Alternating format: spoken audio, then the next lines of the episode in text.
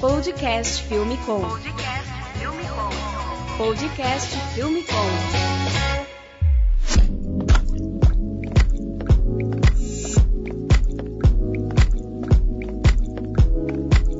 Podcast Filme Com no ar e a gente está aqui no nosso décimo episódio. Até que enfim chegamos aí a 10 meses, quase um ano aí de podcast Filme Com. Muito feliz de estar aqui com o Davi Valente e nada melhor do que o Davi aí para bater essa marca de 10 episódios. É, a gente vai falar um pouquinho aqui da história do Davi no audiovisual, falar da importância do network e de se promover nas redes sociais.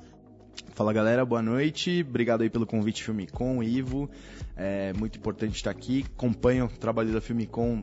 A gente vai falar nesse podcast um pouco mais, mas praticamente quando eu saí da fotografia e fui pro vídeo, a Filmicom que me, me impulsionou, me fez conhecer a galera. Então é muito bom esse tempo depois estar aqui e trocar essa ideia com vocês. Obrigadão por ter separado esse tempo aí pra gente, Davi. Sei que é muito corrido e, pô, uma satisfação de estar tá aqui contigo gravando. E para quem não conhece o Davi, além de amigo, é diretor de fotografia, piloto de drone, operador de gimbal e nerd apaixonado por aviação que nem eu. Então, antes de ir pro papo aqui com o Davi, vou falar um pouquinho aqui dos nossos apoiadores e patrocinadores. Uma delas é a Move Locadora, que é a locadora audiovisual aqui em São Paulo, na Vila Madalena. Então tem diversos tipos de equipamentos aí para você alugar para sua produção. Você pode vir aqui testar. Está bem, bem próximo aqui da região central de São Paulo. Então só dá um pulo aí na Move Locadora ou no site você ver toda a lista de equipamentos, movelocadora.com.br. Tem também o AV Makers, que é o portal de cursos online. Tem diversos cursos lá para você aprender, não só sobre o pacote Adobe, mas também tem cursos de, de produção e pré-produção, como desenvolvimento de roteiros, fotografia, como mexer em câmeras. Dá um pulo lá no site do avmakers.com.br. Tem bastante coisa legal, bastante conteúdo lá. Os professores são muito bons, manjam muito, trabalham na área. Dá uma olhada lá no site do AV Makers que você vai gostar. Davizão, Davi Valente. Davi, conta pra gente aí, como que você começou no audiovisual? Você que é um garoto novo, quantos anos você tá aí, Davi? Eu tenho 26 anos. 26, é, não tá tão novo assim, mas está aí já uns 4 anos que a gente se conhece, né? Há mais ou menos, uns 4, 4 É, para você 5 tinha um- anos mais ou menos. Uns É, 20, 22, por aí. é por aí. Legal. Como que você iniciou aí, Davi? Então, acho que é, até antes de, de comentar como que eu comecei no audiovisual, acho que como eu comecei nessa, nesse mundo todo, né? É, quem me trouxe para o audiovisual primeiro foi a fotografia e a minha história com fotografia começou desde muito cedo, né? Assim, acho que todo mundo tem alguns impulsos que a gente não sabe explicar de onde vem, mas a gente tem uma intuição, a gente tem um feeling que a gente quer aquilo desde sempre. E assim, é, quando era criança eu roubava a câmera do meu pai. Meu pai tinha foto de família tal, eu queria porque eu queria câmera, ele não dava pra mim porque era criança, né? Vai queimar todo o filme. Mas aí eu pedia pra ele, ah, só deixa eu segurar, e eu ficava horas com a câmera na mão. Meu avô gostava muito de fotografia, meu avô foi uma grande inspiração pra mim muitas coisas na minha vida e também sempre foi entusiasta da fotografia. E aí eu lembro que desde muito criança, eu, assim, eu gostava muito de, de fotografia, pegava a câmera. Eu lembro de uma, uma amiga minha de infância, ela tinha uma filmadora de brinquedo. Uma vez eu peguei da mão dela, ela chorava que eu não devolvia. Então, não, não sei explicar de onde veio, mas desde muito cedo eu sempre gostei, né, de fotografar. E aí essa paixão foi indo pra frente. Eu tinha. Todo moleque teve um Game Boy e eu lembro que a Nintendo lançou naquela época uma, um cartucho chamado Game Boy Câmera. Você conheceu, Ivo? Cara, do Game Boy Câmera não, eu lembro do Cabo Link. Tinha o cabo jogar- link e tinha uma impressorinha que você ligava no Game Boy. Pode que era Game Boy Printer. Você jogava Pokémon, imprimia coisa e tal. E aí tinha uma locadora no meu bairro que você, pagava pra jogar videogame. Você lembra disso? Locadora que você colava, Sei. jogava Nintendo 64. E aí o cara tava vendendo, isso era 2000 e pouco, o cara tava vendendo, acho que era 2000. O cara tava vendendo, essa fita era de 97, já tava jogada lá na gaveta tal. Ele fez bem baratinho. Eu comprei o Game Boy Câmera e comprei é, o, o Game Boy Printer. E aí, em dinheiro de hoje, sei lá, uns 200 reais. E aí eu, foi minha primeira câmera digital, assim, pensa, você tem, acho que tinha o quê? 2000 devia estar com 7 para 8 anos, tinha uma câmera que eu podia tirar fotos ilimitadas. E aí isso só foi martelando na minha cabeça, assim, os outros moleques estavam jogando videogame, eu também tava no Game Boy, mas tirando foto. E aí, pô, fi- eu sou filho de Brimo, né? Eu tenho sangue sírio, né? Eu tenho, eu tenho um lado árabe e um italiano. Então sempre teve os negócios no meio também. Peguei meu Game Boy câmera e eu cobrava dos amiguinhos, eu tirava foto na escola, e eu fazia retrato, eu vendia, então eu sempre tive isso e ninguém me ensinou isso, foi um negócio muito natural, assim. E aí isso foi evoluindo dentro da escola. Comecei a fotografar. Quando eu fui entrando na adolescência, quando eu, eu tava na oitava série, É, eu tinha 14 anos, eu tinha. Eu, eu, lembro, acho que um pouco antes eu ganhei uma Cybershot, uma, uma de presente de aniversário, que meus pais, meus avós viram que eu gostava muito de câmera. E aí a Cybershot, né, câmera digital, legal, e aí eu vi que ela tinha lá modo M. Eu falei, o que, que é esse modo M, né? Tinha tirado foto no P, no A, no Sport, aí eu pus no M e minhas fotos ficaram horríveis. Aí quando eu fui no modo manual, eu vi que eu não, não sabia nada do que eu estava fazendo de fotografia, eu comecei a entrar mais e pesquisar mais. E eu sempre tive isso de ser muito curioso, sempre fui muito curioso, sempre procurei. E eu ficava horas fritando, mexendo nos menus, testando. E aí eu fui entender lá o que, que era ISO, abertura, né, é, obturador, como que a fotometria funcionava. E aí foi indo, comecei a tirar foto com essa câmera. E aí eu peguei minha primeira DSLR com 15 anos e eu comecei a trabalhar aí sério. Eu comecei a tudo, tudo, tudo do colégio eu fotografava, peça de teatro do terceiro ano, formatura do terceiro ano. Aí começou festa de aniversário do pai da galera, da mãe da galera, da avó. Aí esses iam indicando para outros. Aí o cara tinha uma loja queria fazer uma foto. E aí a coisa foi indo. E aí no colegial eu comecei a ganhar meu, meu próprio dinheiro, investir mais equipamento, as coisas foram indo, né? E assim foi indo. E aí eu entrei na fotografia, né? E aí seguiu isso, acabei que é, eu continuei fotografando. Depois eu me formei e tal. Confesso para vocês que eu fiquei muito desinteressado com muitas coisas da escola. A escola me desmotivava muito porque eu queria fotografar e eu não. Eu pensava na fotografia, eu virava madrugada editando foto, eu ficava lendo fórum, eu ficava estudando, mas eu não tinha tanto interesse, né, às vezes, de, de, de ver as coisas da escola. Mas me formei e, é, ao contrário do que muita gente pensa, eu não fiz nenhuma faculdade. Então muita gente me pergunta ah, qual que é a sua educação. Minha educação foi. Fiz um monte de curso livre, muitos cursos livres mesmo mas muita coisa foi é, no mundo real, perguntando para as pessoas, pondo a mão na massa, experimentando e errando, e internet o tempo inteiro. E aí isso me levou para fotografia, né? E aí eu entrei, antes de entrar no audiovisual, né? Eu fiquei um bom tempo fotografando, fiquei praticamente 5 anos fotografando, comecei a trabalhar, ganhar dinheiro com fotografia com 15, é, e com 20, lá pelos 20, eu comecei, eu entrei em contato com audiovisual.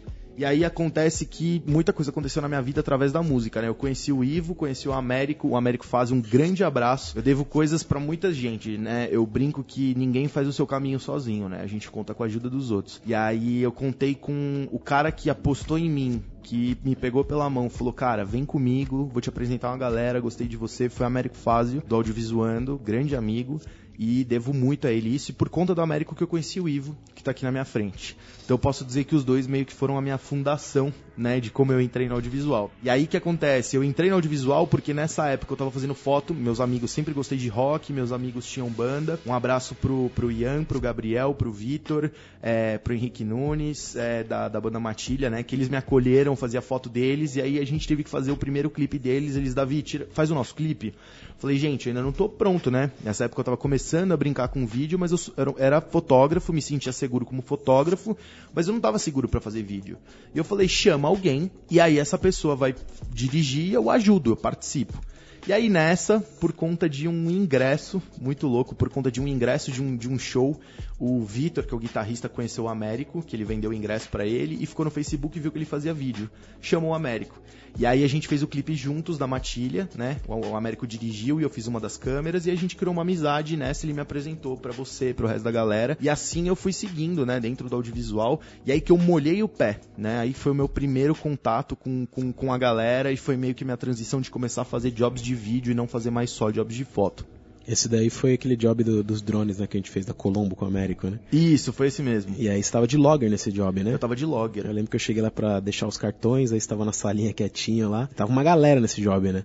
Tinha, sei lá, umas 10, uns 10 câmeras. Não, tava tropa de elite lá, só, só gente boa. E aí foi legal que a gente bateu um papo rápido ali, pô, gostei bastante do Davi. A gente trocou contato ali, adicionei no Facebook na hora e dali pra frente foi só resenha. É. E aí, esse job, esse job tava Amanda Lousada. Nesse job que o Américo me chamou, foi.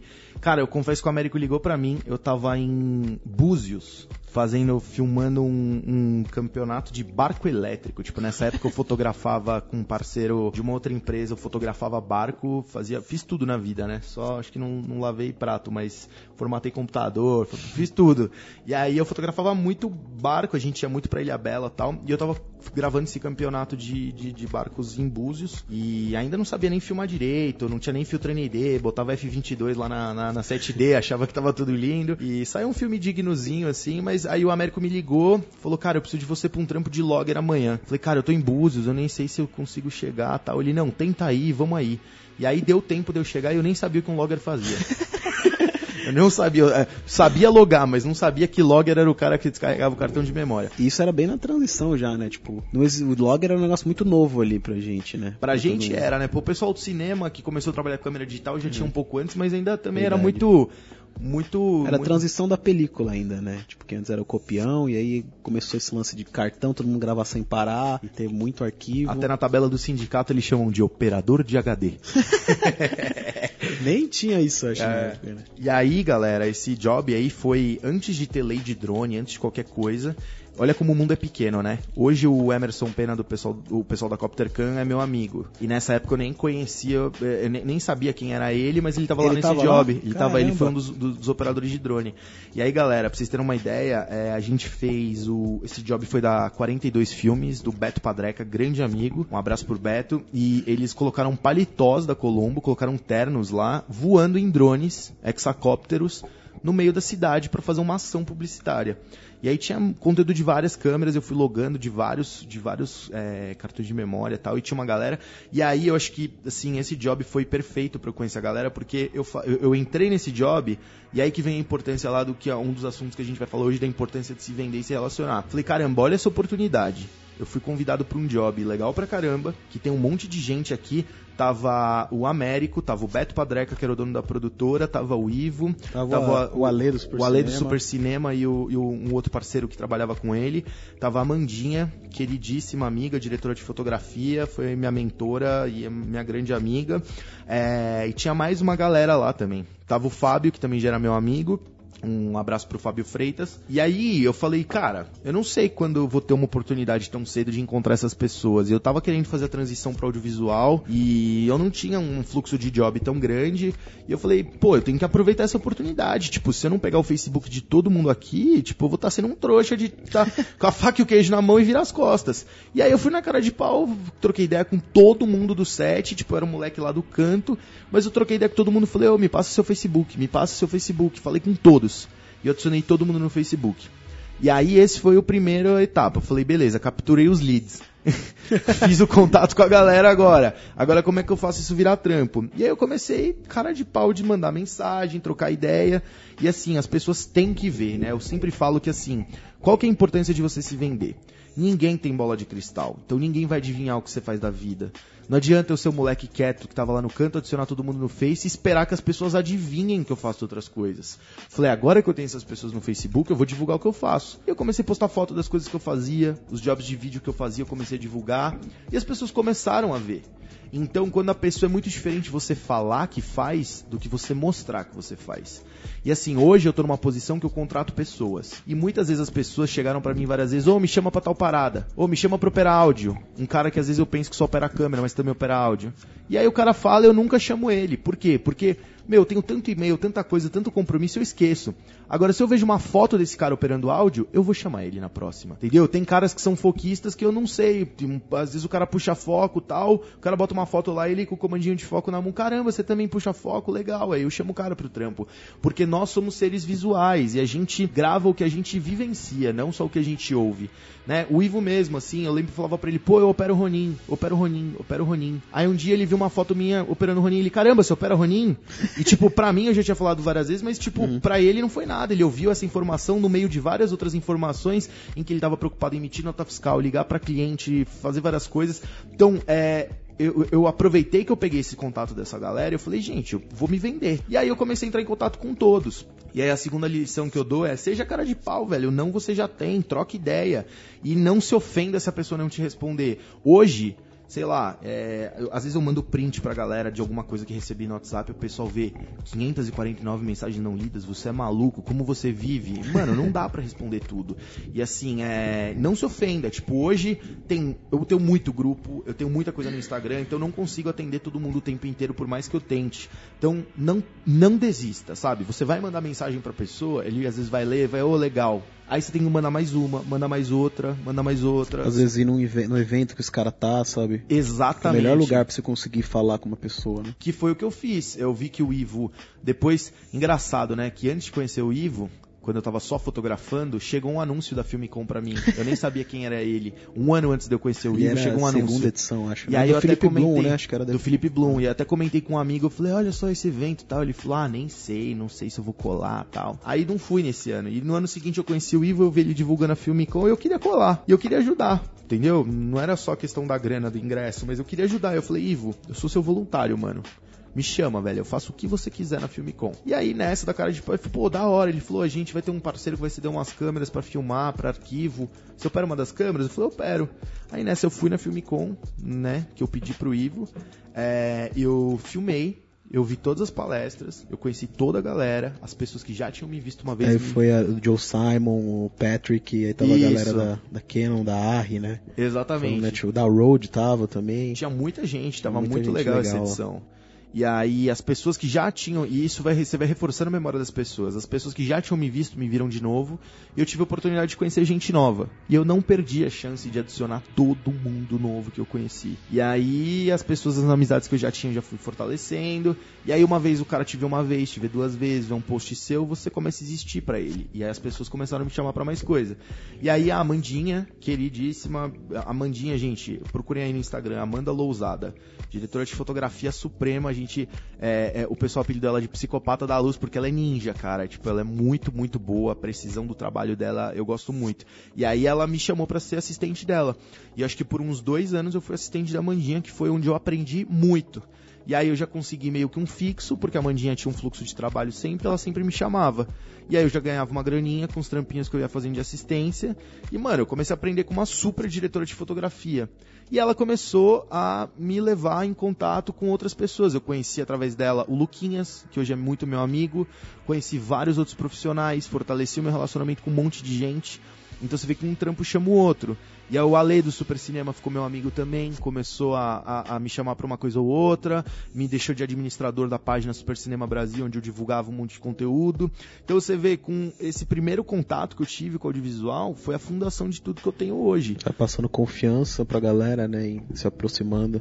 Exatamente. E acho que uma outra lição também que é muito importante é a persistência, sabe?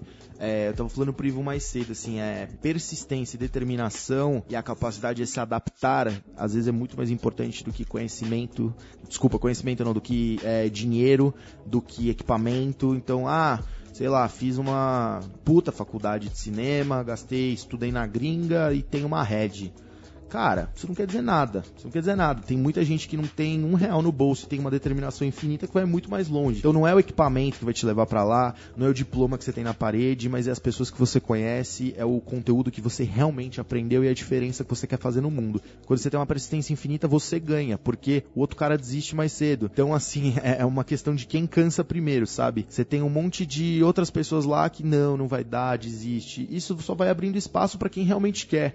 Então, assim, não é que é fácil, sabe? Eu entendo que eu tava numa época da minha vida que, pô, tinha acabado de, de, de, de sair da escola, tava cheio de energia, tinha todo o tempo do mundo, eu me dedicava integralmente a isso. Eu sei que não é tão fácil, às vezes, quando o cara, sei lá, já é casado, tem dois filhos, já tem um outro trampo, quer fazer a migração, às vezes ele não tem tanto tempo, mas é a determinação. É tipo, pô, eu tenho três horas por dia pra estudar, eu tenho meia hora por dia pra estudar, mas se você tem a vontade de vencer, tipo, se você quer aprender, se você quer estudar, se você quer trabalhar com isso, e se você se cercar de boas pessoas, se vender, divulgar o que você faz, é, e tiver essa persistência até as coisas acontecerem, inevitavelmente elas vão acontecer. E hoje eu vejo que as pessoas às vezes veem, pô, da visão, você tá fazendo os trampos tão legais, que legal, tal, mas não fazem ideia que no mínimo três vezes, Ivo, eu quase desisti, cara. Teve umas três vezes, tipo, é, acho que uma, umas, uma ou duas quando eu tava fotografando, que eu considerei seriamente desistir, porque as coisas ficaram muito difíceis. E durante o vídeo também, tipo, no comecinho também eu hesitei sair fora, às vezes tentar outra coisa da minha vida, porque eram muitos altos altos e baixos. Então, tipo, vi uma coisa muito, muito, muito boa, depois eu ficava num hiato que não acontecia nada, mas aí a persistência, você pensa, se eu tivesse desistido, eu não estaria colhendo os frutos que eu tô hoje. E inevitavelmente você vence quando você tem persistência de deixar aquela maré ruim passar e esperar a próxima vir, sabe? Cara, aí você vê como a importância de, de conhecer as pessoas, você vê que um job que você fez, conheceu um monte de gente legal ali, mudou totalmente a sua vida e, e fez você não desistir da parada, né? E dali pra frente acho que só foi colhendo os frutos, né? E assim, Ivo, eu acho que é, o Ivo me convidou para participar do Esquenta Filme Com, foi um evento com a Emerson Pena e a Rosane Romão do Copter Can. E aí foi acho que umas 30 pessoas, foi um negócio mais intimista, comecei a falar com a galera e tipo, uma coisa que eu falei, todo mundo veio conversar comigo depois da palestra, que eles ficaram marcados por aquilo que eu queria repetir aqui. Que é, gente, se vendam. Ninguém tem bola de cristal para adivinhar o que você faz. E ninguém tem obrigação de, de adivinhar que você faz tal coisa. Se você não comunicar mundo o que você faz, o que você faz, ninguém vai saber. E assim, eu conheci na minha vida dois exemplos. Eu conheci caras extremamente famosos, que não tinham tanto conhecimento técnico não tinham um trabalho tão bom, que estavam bombando de ganhar dinheiro. E eu conheci o oposto, caras extremamente talentosos, com um trabalho incrível, bons pra caramba, parados em casa, sabe? Então eu conheço muito gênio de garagem que não sai, não vai pra frente. E eu conheço uns caras que. Não tô falando mal do trabalho de ninguém, tá? Eu tô falando aqui em nível de qualidade. Trabalhos que eu acho melhores e, e, e, piores em questão de mais ou menos trabalhado. Não é falando mal do profissional. Mas assim, você vê caras que, tipo, tem pouco conhecimento técnico, ou às vezes não toma entrega tão boa quanto outro cara que já tá mais tempo no mercado, mas o cara se vende bem demais. Então você vê que é o, o, o, seu talento não equivale ao seu sucesso. As pessoas têm essa ilusão. Pô, eu vou estudar na New York Film Academy, vou comprar uma Red, vou estudar anos, vou ser bem sucedido. Não necessariamente. Às vezes você vai ficar, se você não soubesse vender, não entrar no mercado, você vai ficar parado. Vai ter gasto 300 mil de educação e de equipamento, vai ficar lá. Ao mesmo tempo que tem o cara que tem uma persistência infinita, um cara numa condição super adversa, às vezes que tá sem grana nenhuma, mas fala, não, eu quero entrar no mercado. Eu conheço alguns, eu conheço gente que veio de origem super humilde, mas tipo, os caras viraram diretor de foto, produtores enormes, abriram suas produtoras, viraram criaram carreira, viraram chefe de elétrica. Tem gente de todas as origens. Então, assim, de onde você parte não, não quer dizer nada. Porque eu conheço caras que já tiveram um head start bom, assim, já tinha às vezes família com grana que quis fazer um investimento, o cara não decolou. E eu vi o oposto de gente que tinha tudo contra o cara e o cara foi pra frente. Então, assim, é, lembrem da persistência sempre e divulguem tudo, né? E é engraçado que o meu Instagram virou o que é hoje, que eu, eu não tinha meta de ser influenciador de audiovisual, assim, tipo, eu nunca cheguei a daqui três anos eu quero ter um Instagram assim, eu nunca tive. Isso foi um acidente. Porque justamente por querer me divulgar e vender o meu trabalho, para poder ter trabalho, para poder ganhar dinheiro, sem querer eu virei um, um influenciador porque é, eu comecei a sempre postar o que eu estava fazendo, o equipamento, aí começava a vir uma pergunta ou outra no comentário, e eu lembro que eu tinha, eu comecei a divulgar mais no Snapchat, porque eu achava exagerado fazer um, um post no Instagram falando o que eu estava fazendo. Aí quando lançou o Snapchat, eu falei, ah, vai sumir em 24 horas, eu posso. Ó galera, tô usando tal câmera hoje, tô trabalhando com fulano, tô fazendo tal coisa. E aí começou como uma brincadeira, então meu Instagram, o que vocês gostam hoje, que é o Story divulgando, eu nunca tive essa intenção, aconteceu por acidente. E a importância de você postar frequentemente sempre não é só para novas pessoas te descobrirem, mas é para as pessoas que já te conhecem saberem o que você está fazendo. Então, por exemplo, o pessoal já me conhecia como diretor de foto, operador de gimbal. Aí em 2017 eu resolvi entrar no mundo dos drones. Comprei meu Phantom. E aí, se eu podia ter comprado o Phantom e ficado quieto, nunca ia vir trabalho. Postei o story da caixa, do unboxing, postei os negócios. E aí você estuda o equipamento antes de comprar, você fala com segurança, as pessoas falam, pô, ele sabe o que ele tá fazendo. E aí comecei a voar, comecei a documentar os meus voos de teste, falar pra galera os recursos que eu tava testando. Aí pintou o primeiro trampo, entendeu? E aí foi indo. Na verdade, para ser honesto, eu alugava um drone do Ivo antes de ter o meu, né? Verdade. E aí eu vi que tinha demanda, eu comprei.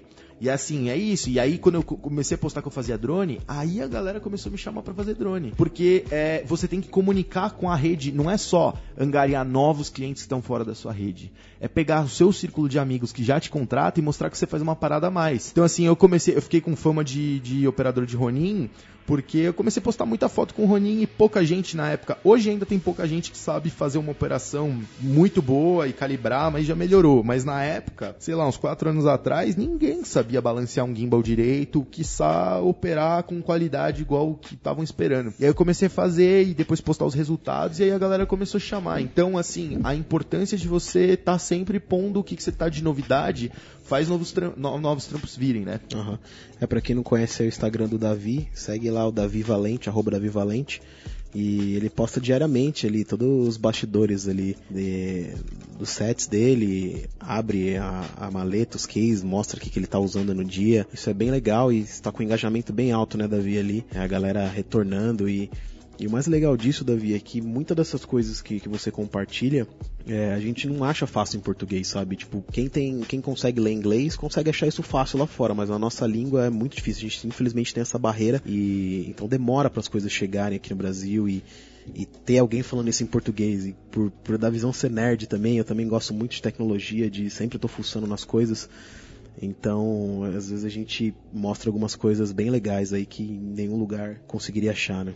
É, e assim, é, eu acho que o, eu, eu, eu gosto de trazer o conteúdo em português por isso também. É muito difícil você achar esse conteúdo na língua né, que a galera fala. Né, você, você vai achar um monte de review de câmera e tal, mas pessoas comentando o uso real delas do equipamento e adaptado à realidade brasileira também, né? Porque o que a gente usa aqui, o que a gente faz aqui não é igual o gringo faz, não tem a mesma grana, então como que eu resolvo os problemas do jeito brasileiro de ser?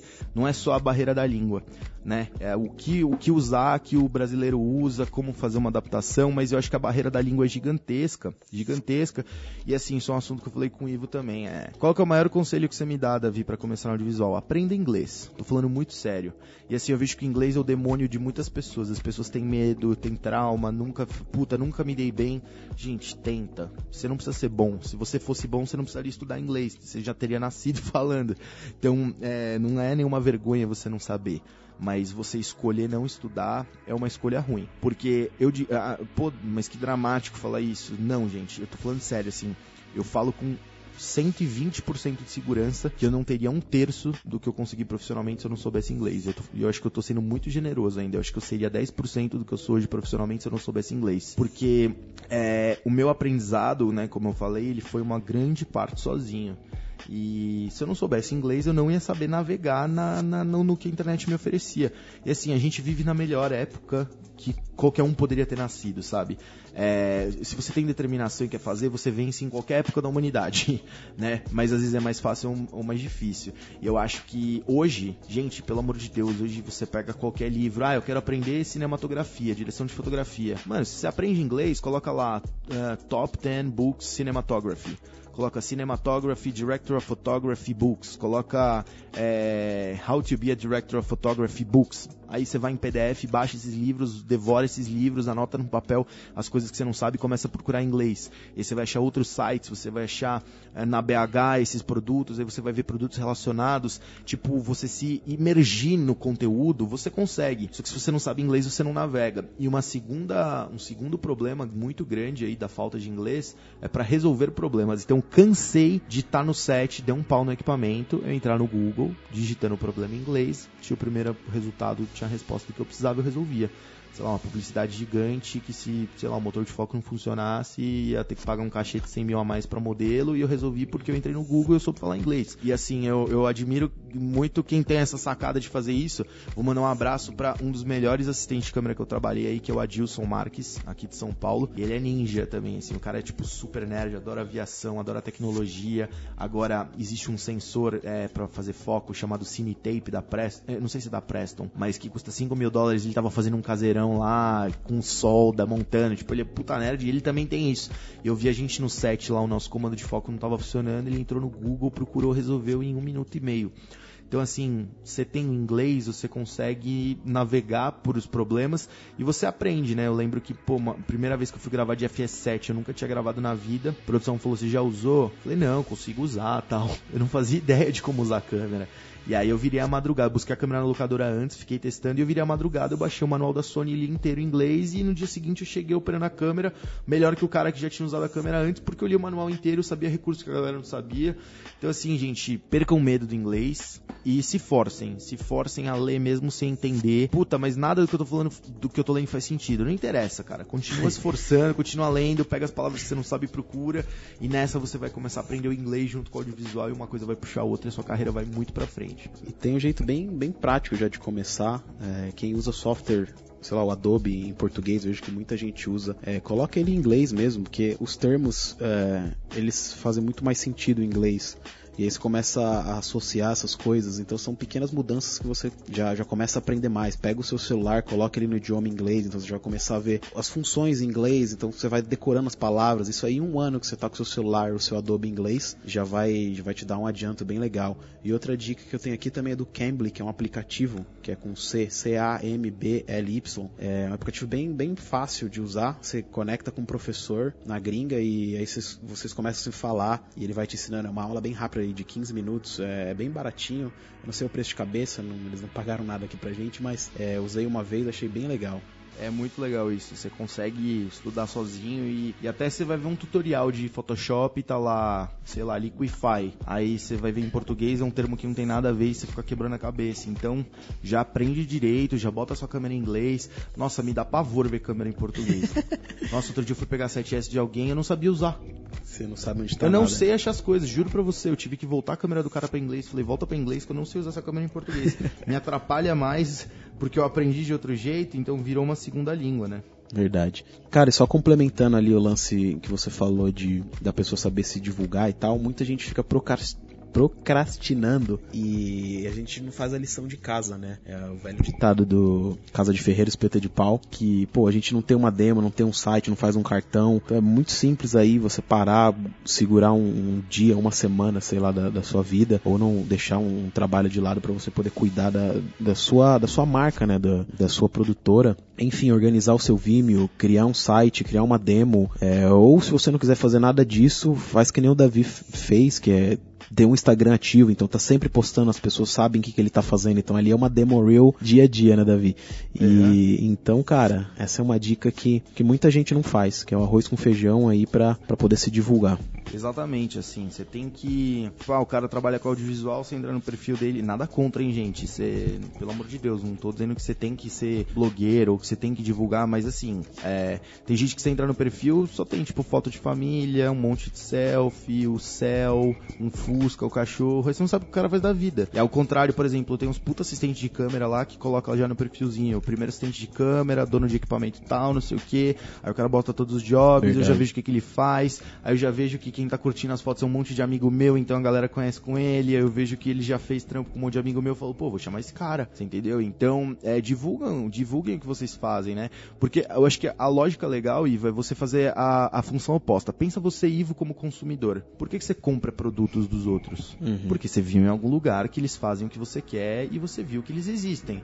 Você nunca vai comprar um produto de uma marca que você não sabe que existe, ou você nunca vai comprar uma coisa que não sabe que existe. A mesma coisa com o seu serviço. Se você não divulga, né? E assim, eu acho legal, Ivo, é, eu, eu, brinco, da, eu, eu, nunca esqueci, eu não tenho certeza quem que é o, o, dono dessa frase, eu acho, posso estar errado, eu acho que é o Gustavo Espíndola, que é do, quando tinha o Garage Studio, né, na Pompeia, que a gente ia muito lá, ele era o dono do, do estúdio, um, um grande amigo também, eu acho que foi ele que falou para mim da síndrome de Homer Simpson.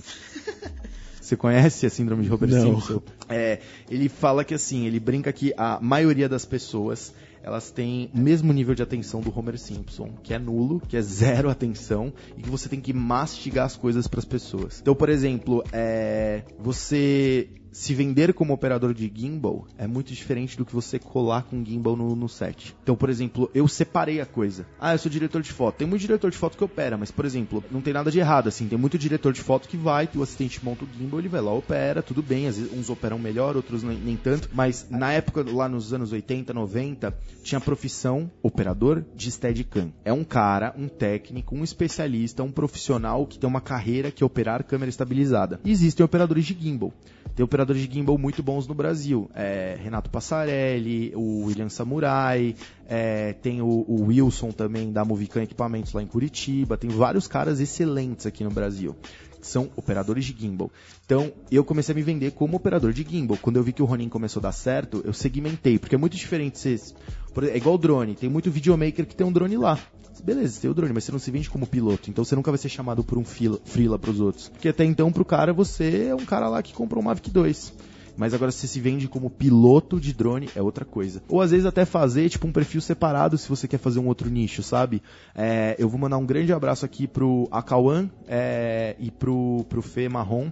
É, eles são aqui de São Paulo também, são sócios, são fotógrafos os dois. E aí eles começaram, é, eles compraram um Inspire 2, até quando eu tava na dúvida de comprar uma Inspire 2, eu troquei ideia com a Kauan, me recebeu super bem, a gente criou uma puta amizade, a gente aluga equipamento um pro outro. E aí ele abriu um perfil separado só pros trampos de drone dele, que é o AKM Drones. Sigam também, é muito legal o trabalho dele. AKK mesmo, M Drones. E aí então ele criou uma outra, um outro nome, ele criou uma marca. Então criem marcas dentro de você mesmo, sabe? Tipo o Ivo. O Ivo é um empreendedor em série. Eu brinco que você já fez 30, né, Ivo? Já. Então ele não pode entrar no, mais no 30 Under 30 da Forbes, né? Que é a lista. Mas, gente, a gente brinca entre a nossa rede de amigos que o Ivo é tipo o Abílio Diniz do audiovisual, mano. Porque o cara tem mil negócios e ele vê oportunidade em tudo. Mas o Ivo é um próprio exemplo do marketing e de saber divulgar, porque ele tem a produtora dele que é a Movai de Filmes. E aí, por ter a produtora dele, ele começou a comprar muito equipamento. E os amigos precisavam de equipamento e começaram a alugar com ele. Alugar com ele, alugar com ele, alugar com ele.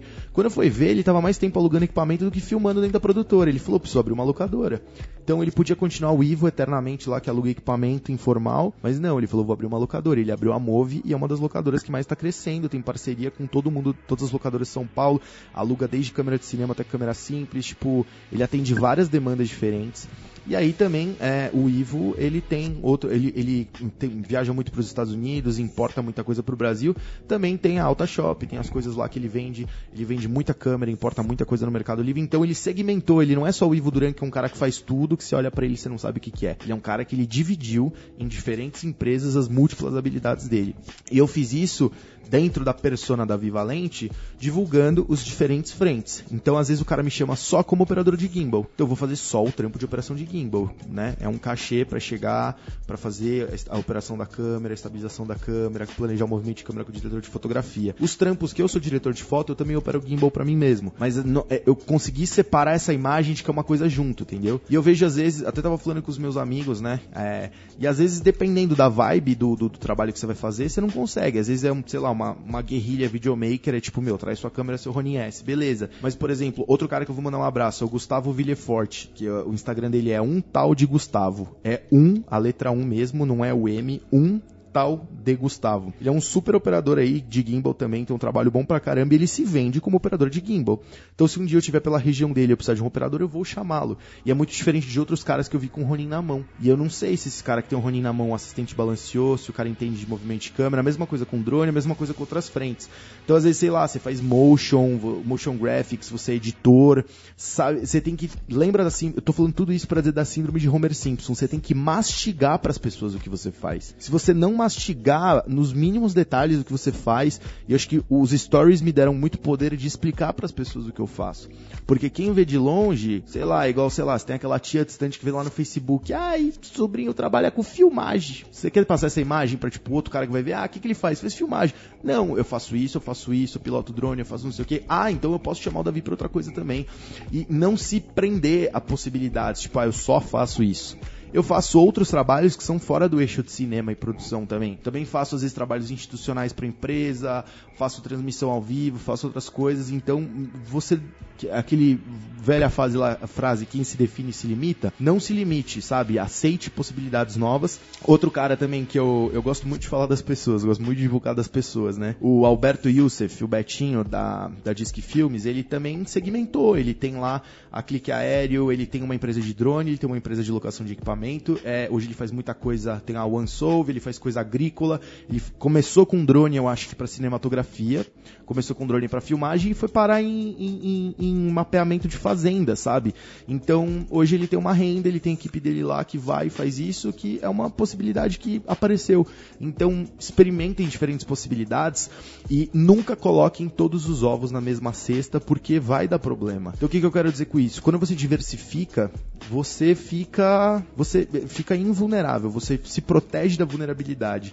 Por exemplo, hoje, tipos de serviço que eu faço: direção de foto, operação de gimbal, pilotagem de drone, também alugo os equipamentos meus, é, faço direção técnica, faço live streaming, também faço fotografia estilo, faço uma gama de coisas muito grande. Então, se tem um mês que algo tá fraco, todo o resto compensa. Se eu só fizesse uma coisa da vida, se ficasse fraco, não ia ter nada. Então, uma coisa puxa a outra e um trabalho puxa o outro. Às vezes o cara me chama, pro, por exemplo, o trabalho do Fernando Sorocaba lá que eu fiz, né? Não sei se chegou a ver que eu fiz o clipe novo do Fernando Sorocaba. E aí eles me chamaram, a princípio o produtor chamou primeiro só pra operar gimbal. Aí beleza. Aí eu já cheguei e falei, cara, eu também faço direção de foto, também piloto drone, também, falei tudo que eu fazia. É, eu e a Rubia temos uma produtora, a gente também faz serviço de coprodução, a gente resolve o departamento de câmera, já traz equipe de elétrica tal. Ele, ah, legal.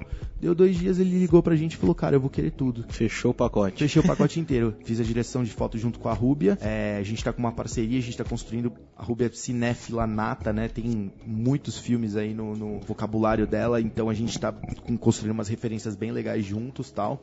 É, fizemos direção de foto, operação de câmera, alugamos equipamento, trouxemos equipe de elétrica. A gente faz também esse serviço. Hoje também, é, eu acho que eu vou explicar para as pessoas uma das coisas que é uma das novas fases que eu tô fazendo. Eu comecei a ver que eu resolvia tanto o problema inteiro, às vezes, de solução de câmera, que eu comecei a resolver o problema dos terceiros. Então hoje você me chama, se você só quiser me chamar como diretor de foto ou operador de gimbal tal, eu vou. Mas se você quiser também falar, Davi, eu tenho tantos mil reais, eu preciso de um diretor de foto, preciso de toda a equipe de elétrica, equipamento, a gente vai ver quanto custa, ver se dá para fazer no dinheiro, a gente resolve todo o problema. Aí o diretor e o produtor chegam no set só para chutar a bola pro gol e a gente resolve a dor de cabeça de câmera. E aí a gente fez todo esse trampo lá com o Fernando Sorocaba. Então, o que era para ser só uma operação de gimbal que eu ia lá, e o cara ia trazer o próprio é, equipamento, eu só ia operar e acabou, virou o trampo inteiro. E também, Ivo, a pessoa saber investir em equipamento é muito importante. Porque hoje, antigamente, é, eu cobrava um cachê para operar gimbal Uhum. e as produtoras alugavam o Ronin que eu ia trabalhar de outra locadora. E aí eu comecei a fazer tanto trabalho de Ronin que eu falei, por que, que eu não compro o meu? E aí eu fui com a América, com o Duca da Audiovisuando lá pra, pra Nabi Show em Las Vegas e eu resolvi comprar o meu. Trouxe lá o maletão, você viu, né? Pousou no Brasil, a gente já fez o trabalho da Kéfera com Pode ele lá. crer. É, eu trouxe aquele maletão Parecia do uma Ronin. caixa d'água aqui. Parecia uma caixa d'água. Um Pelican gigante no aeroporto, cheguei com ele. E aí eu comecei, eu falei, pô, tô gastando tanto dinheiro com aluguel, os outros, vou- por que, que eu não compro? Eu comprei o Ronin, eu falei pra galera, galera, agora vocês não precisam alugar com terceiro, aluga comigo. E virou outra fonte de renda. Então, saber investir no equipamento que você mais vai ter uso, ajuda você a se capitalizar, a ganhar mais dinheiro, sabe? Então hoje, por exemplo, eu não invisto 30 mil reais num jogo de lente, porque cada job eu uso um jogo de lente diferente, não faz sentido estacionar tanta grana. Mas eu comprei um Teradek, por exemplo, que é um transmissor de vídeo sem fio, porque eu uso em todo o trabalho. Então, ao invés de ter que locar com terceiros, eu mesmo ofereço Teradek, eu vou ganhando uma graninha extra. Então, eu acho que o profissional, ele também ele tem que ser o cara que está entrando no audiovisual, que tem a produtora dele, ou que quer fazer trampo para os outros, tem que ser empreendedor e se pensar como uma empresa. É um, a vida é um grande banco imobiliário de, de, de, de- você compra um equipamento aqui que vai trazer outro, que vai pagar outro. Então, qual que é a sua estratégia a longo prazo de tipo, o que, que eu tô comprando? Faz sentido esse investimento que eu tô fazendo? Então, assim, tem coisas que não vale alugar. Então, as coisas que não valem a pena alugar, eu loco com você, é, ou outros parceiros locam, tipo, é, você tem que saber usar o seu capital de forma inteligente para se, se propelir na carreira. E o cara que tá te contratando, ele também vai lembrar mais ainda de você, né? Falou, pô, o Davi tem, tem o drone, tem o Ronin, tem o Teradek, então já fecha tudo que é bem mais prático, já é um equipamento que já tá tudo configurado ali contigo, né? É bem menos chance de dar problema indo buscar cada coisa num canto, né? Exatamente, né? É, você. Eu mesmo, hoje, por exemplo, eu vou contratar outras pessoas. Se eu consigo chamar um cara que resolve o problema inteiro, eu prefiro. Por que, que eu vou ter que ligar pra três caras diferentes? Ou, por exemplo, o meu gaffer, um abraço gigante aí pro, pro Sandy Moraes, que é. Sim, o, o grande parceiro do diretor de fotografia no set, são vários, né? Tem equipe de câmera, mas o cara que tá sempre lá na luz com o diretor de foto é o Gaffer, que é o chefe de elétrica. Porque o diretor de fotografia, ele não manipula fisicamente as luzes, né? Às vezes as pessoas confundem as coisas, acham que o diretor de foto... Quando você tá começando, gente, lógico, você tá fazendo um set pequeno, só tem você, você vai montar o refletor, você vai esticar o tripé, é normal. Ou quando é um trampo pequeno, você também vai ajudar. Mas quando você chega num nível de trampo que é um set grande, você não encosta na luz, você não se preocupa com a elétrica. Você é o diretor de fotografia, você vai fazer o desenho de luz, você vai pedir a luz e o gaffer vai lá e faz pra você. Então o Sandy é tipo um grande parceiro, assim, eu e a Ruby a gente olha pro Sandy e ele já sabe o que a gente quer. Então a gente monta uma luz muito rápido e um bom gaffer é um cara que é um bom parceiro do fotógrafo, porque às vezes hoje, hoje, hoje eu, eu sei o que eu quero de refletor muito fácil, assim, na minha cabeça eu vejo um trampo, eu já sei que tipo de luz que eu vou usar. Mas se eu não souber ou se às vezes eu tiver em dúvida, às vezes o gaffer ele é o cara que vai te dar um feedback reverso de falar, cara, por que você está usando esse refletor? Ah, porque eu quero fazer uma luz assim, assim, assado. Falou, cara, mas esse refletor é caro pra caramba pra gente alugar e vai gastar uma amperagem super alta no quadro de luz. Por que, que a gente não usa dois do pequeno? Ou por que, que a gente não troca por tal refletor? Então essa troca é interessante. E aí eu tava falando do Sendi por quê? Porque eu não preciso me preocupar em eu alugar a luz, eu pegar um caminhão de luz, eu me preocupar com o transporte da luz e dar a luz para ele. Eu só chamo o Sendi, ele já traz a luz para mim, ele já traz tudo, ele já traz os assistentes dele, ele, Ele já, já, tem uma- os equipamentos dele, né? já tem os equipamentos dele também, ele tem um monte de coisa. Então eu ligo pro Sandy e eu falo, mano, vamos, vamos fazer mais um? Vamos. Ele é, e aí, titio, qual que é a nova? eu falo, vamos aí, Sen, ó, eu preciso de tal parada. Não, vamos aí. E aí ele já entende o que, que a gente precisa, a gente combina a grana e, meu, ele resolve, chega com o caminhão de luz, que é de um terceiro que ele contrata, já tem o contato dele na Cinevídeo, pega as luzes lá, então, é, pô, é muito mais fácil para eu que contrato, então por que, que eu não vou oferecer pro cara que tá me contratando também? Hoje eu, Davi, junto com a Rúbia, né, a gente é sócio, a gente é namorado também, a gente tá construindo coisas juntos, né? A gente tem a nossa produtora, que a gente faz filmes do começo ao fim, tipo a sua produtora, Muvaidi. Então, assim, é, eu eu e a Rúbia, nós temos a nossa produtora, então, sei lá, liga uma agência de publicidade, quero fazer um filme com vocês. A gente faz o filme todo, do começo ao fim. Ou a gente brinca que a gente é uma produtora dentro de uma produtora, que é fazer exatamente esse serviço. Então a gente resolve quantos trabalhos que, tipo, um, um pessoal que a gente começou a fazer trabalho, nós fizemos o clipe do Skank com o, com o diretor de fotografia, o Felipe Hermini, que é um querido aí. Um abraço pro Hermini também. Sigam aí o Instagram dele, Felipe Hermini, acho que é F Hermini, com H. H-E-R-M-I-N-I. Baita diretor de fotografia, super experiência. A gente fez o clipe do Skank com ele. Ele conheceu a gente, começou a acompanhar a gente pelo Instagram e ver o que a gente fazia, indicou a gente para um trabalho onde a gente trouxe toda a solução de câmera, assistente de câmera e pilotagem de drone. Então, olha só como as coisas se combinam. Tudo que eu te falei aqui hoje sobre se vender, sobre se relacionar e sobre destrinchar, mastigar para os outros o que você faz. Fiz um clipe do Skank que tava ele como diretor de foto. Legal. Podia ter ficado na minha. Não ia trocar ideia com ele e ia voltar para casa sem trampo. Me apresentei, ficamos amigos, trocamos ideia, tal. Trocamos rede social. Só isso, legal. Trocamos rede social. Só que ele podia nunca saber o que eu e a Rubia fazíamos. E eu fiz questão de todos os stories divulgar o que eu tô fazendo. Ele entendeu que eu, que eu faço, o que eu faço, e que a Rubia faz o que, que ela faz, ele entendeu o nosso trabalho, indicou a gente. Tá aí. Se eu tivesse ficado quieto e não falado com ele, se eu não tivesse feito stories, eu nunca teria pego esse trampo do Banco do Brasil com ele e com o pessoal da Crânio Filmes. Então você entende a importância das várias etapas? E aí eu cheguei com o pessoal da Crânio Filmes, o que, que eu fiz? Eu fiz uma coisa só? Não. A gente trouxe drone, a gente alugou os nossos equipamentos, a gente trouxe toda a equipe de câmera e making off, a gente resolveu todos os problemas que eles precisavam e acabou, foi pra casa, eles editaram, terminaram a produção. Então a gente faz muito isso, né? É, chega, o que, que você precisa de câmera, a gente resolve o problema inteiro. Um case legal também foi o. Tá pra sair, eu tô pra postar ainda no Instagram isso. O trabalho que eu fiz com o pessoal do Audiovisuando, eu e a Rubia fizemos essa coprodução com o pessoal do Audiovisuando para um trabalho da WeWork. A WeWork é uma das maiores empresas do mundo de coworking e o Américo Duca tinha um roteiro, o Américo dirigiu, o Duca estava na produção executiva, lidando com o cliente. Passaram pra gente, a Rubi uma exímia produtora, né? Também é uma baita fotógrafa, mas assim, ela produz super bem, ela contratou todos os figurantes, resolveu toda a questão de alimentação, quem que ia prover, quem é seu fornecedor de alimentação, quem que é essa equipe, a gente fez a contratação de todas as pessoas, mandou contrato para todo mundo. Eu já fiz a direção de foto, já vi o que, que precisava de equipamento, já alugamos os nossos equipamentos, já fizemos a pilotagem de drone toda licenciada. E é bom ter essa solução integrada, porque evita triangulação. Então, eu sou diretor de foto, também opero gimbal e piloto drone. Então, eu sou o cara que sabe o que eu quero. E se eu contrato um terceiro, se eu contrato um outro piloto de drone, eu também já tô centralizado com ele, eu já conversei antes, não fica aquilo tipo, ah, o fotógrafo fala com o produtor, que fala com o piloto, que fala com o operador de gimbal, que a mensagem volta, que fala com o assistente de câmera. A gente integra a solução e chega um time que é muito entrosado e que, assim, onde às vezes outra pessoa vai ficar dando volta na lâmpada, a gente chega e resolve o problema de uma vez, entendeu? Então, é, ofereçam isso também para os seus clientes, sabe? Resolvam problemas. O dinheiro tá onde o problema tá. Se existe um problema e você sabe resolver, você vai ganhar grana. Isso é inevitável. Então, é, pensem fora da caixa, porque assim, eu tive essa ideia porque eu comecei a fazer tanto trampo que precisava disso que eu ofereci. Só que você no seu nicho aí, você que tá me ouvindo, às vezes tem alguma coisa que você tá vendo que não tá funcionando. Gente, onde tem problema, tem oportunidade. Se algo tá dando errado, você é a oportunidade de corrigir esse problema e ganhar grana. O Ivo identificou vários nichos de mercado. O Ivo faz 360 live streaming, às vezes a galera pedia, e o Ivo faz muito bem. O Ivo faz live muito, muito bem, faz 360 muito bem também, porque ele começou a ver um monte de defeitos no mercado, coisas que não rolavam. Ele, tipo, é aquela frase: se você quer bem feito, faça você mesmo. Eu vi quantas madrugadas eu cheguei aqui, o Ivo tava montando switch, passando cabo.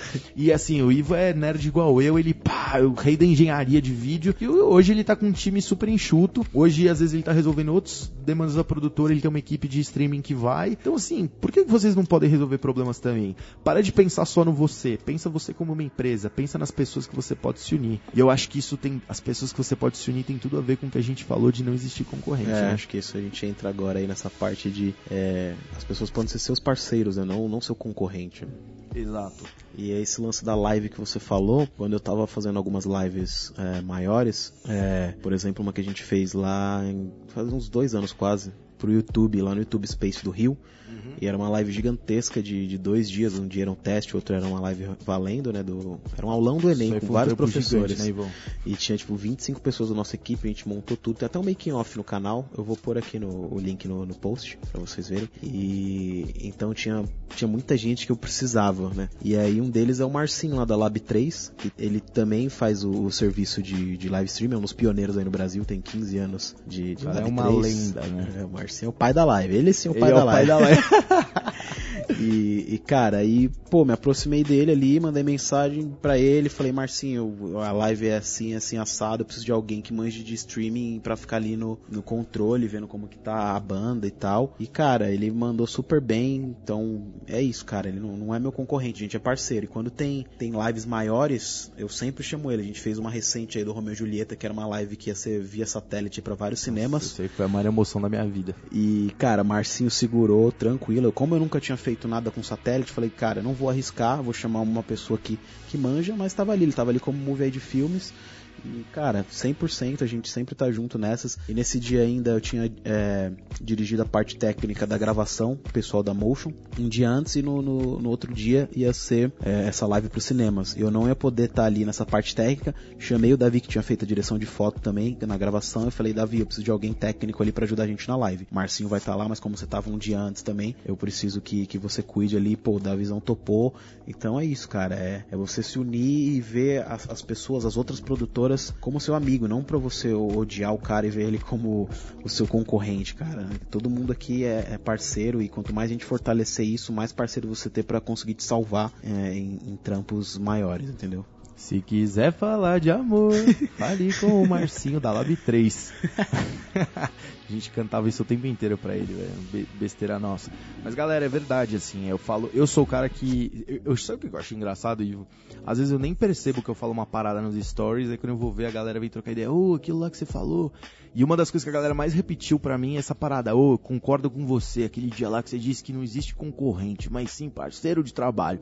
Eu falei, pô, galera, que da hora ouvir isso, porque assim, gente, a gente é um mercado. Se a gente se odiar, ninguém ganha. Se a gente se ajudar, todo mundo ganha, né? Em inglês eles têm muito a reação, a, a, o termo win-win, que é ganha-ganha. É uma relação onde os dois usufruem. Uma relação win-lose, onde um ganha e um perde, não é legal. Então a gente tem que mudar a nossa mentalidade de que quanto mais a gente der as mãos e mais a gente se ajudar, mais todo mundo vai para frente. Então não é tipo, ah, eu te ajudo, só você tá ganhando. Eu te ajudo, tô ganhando também. Então assim, é, as maiores sacadas da vida elas são contraintuitivas, né? Então o que que você pensa? Cara, se eu compartilhar,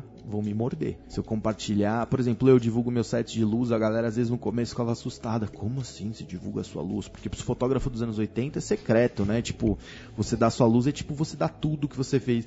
Não, cara, você pode pegar o meu mapa de luz e reproduzir igual, você não vai virar eu. Pronto. Verdade. Tipo, você aprendeu a copiar uma receita de bolo, agora você não aprende a fazer um. Você não aprendeu a cozinhar, você entendeu? Primeira bucha que der ali, quero ver saber resolver. né? Exatamente, exatamente. São 10 anos de experiência, um pouco mais até, que você não aprende com mapa de luz. Então, assim, é tipo, sei lá, tem aquela avó que faz o bolo bom lá, faz, você copia a receita da, da avó. Até a minha, a, a minha sogra, ela faz, faz uma receita que a, a, a, a avó da Rúbia fazia e, tipo, ela não faz igual porque copia a receita e não sai a mesma coisa, porque não é Verdade. a receita, tá ligado? É tipo o jeito que você faz. É. Então é a mesma coisa, né? É a experiência, a experiência de anos também, né, Davi? Tipo, eu lembro que quando eu postei, faz um ano atrás, eu postei um tutorial no Filmicom de como fazer uma live básica ali com uma Blackmagic mini recorder. E aí até conversando com, com os amigos e tal, os caras, não, você vai dar isso de graça, vai explicar e tal, mas aí vai, vai, vai ter concorrente e tal. Eu falei, velho, isso é básico.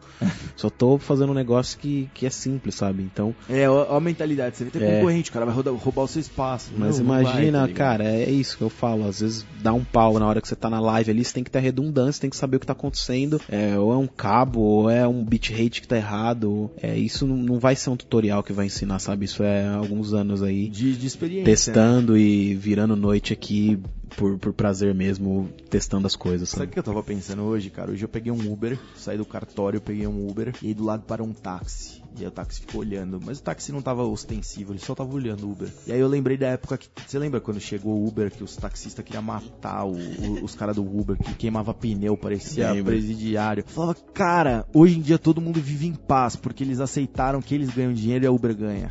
E eles foram obrigados a ter cartão, a ter aplicativo É, também. E melhorou pra todo melhorou mundo. né? todo mundo, melhorou pra todo mundo, táxi versus Uber. E eu acho que quando a gente, dentro do próprio audiovisual, a gente se odeia, a gente tá sendo muito pior do que os caras, sabe? Porque assim, taxista e Uber, em teoria, é meio que concorrente. A gente é tudo a mesma coisa. Se a gente se odeia a nós mesmos, a gente é uma grande família, sabe? E assim, é, por exemplo. Eu compartilho a minha luz, eu falo do audiovisual, eu indico um monte de gente. O que que acontece? O mercado melhora. Se o mercado melhora, melhora pra mim também. O Brasil vira um país melhor, o Brasil pega publicidades maiores, o Brasil evolui como mercado audiovisual. É um setor que cresce cada vez mais, que vai gerar cada vez mais empregos, que vai voltar inevitavelmente pra mim.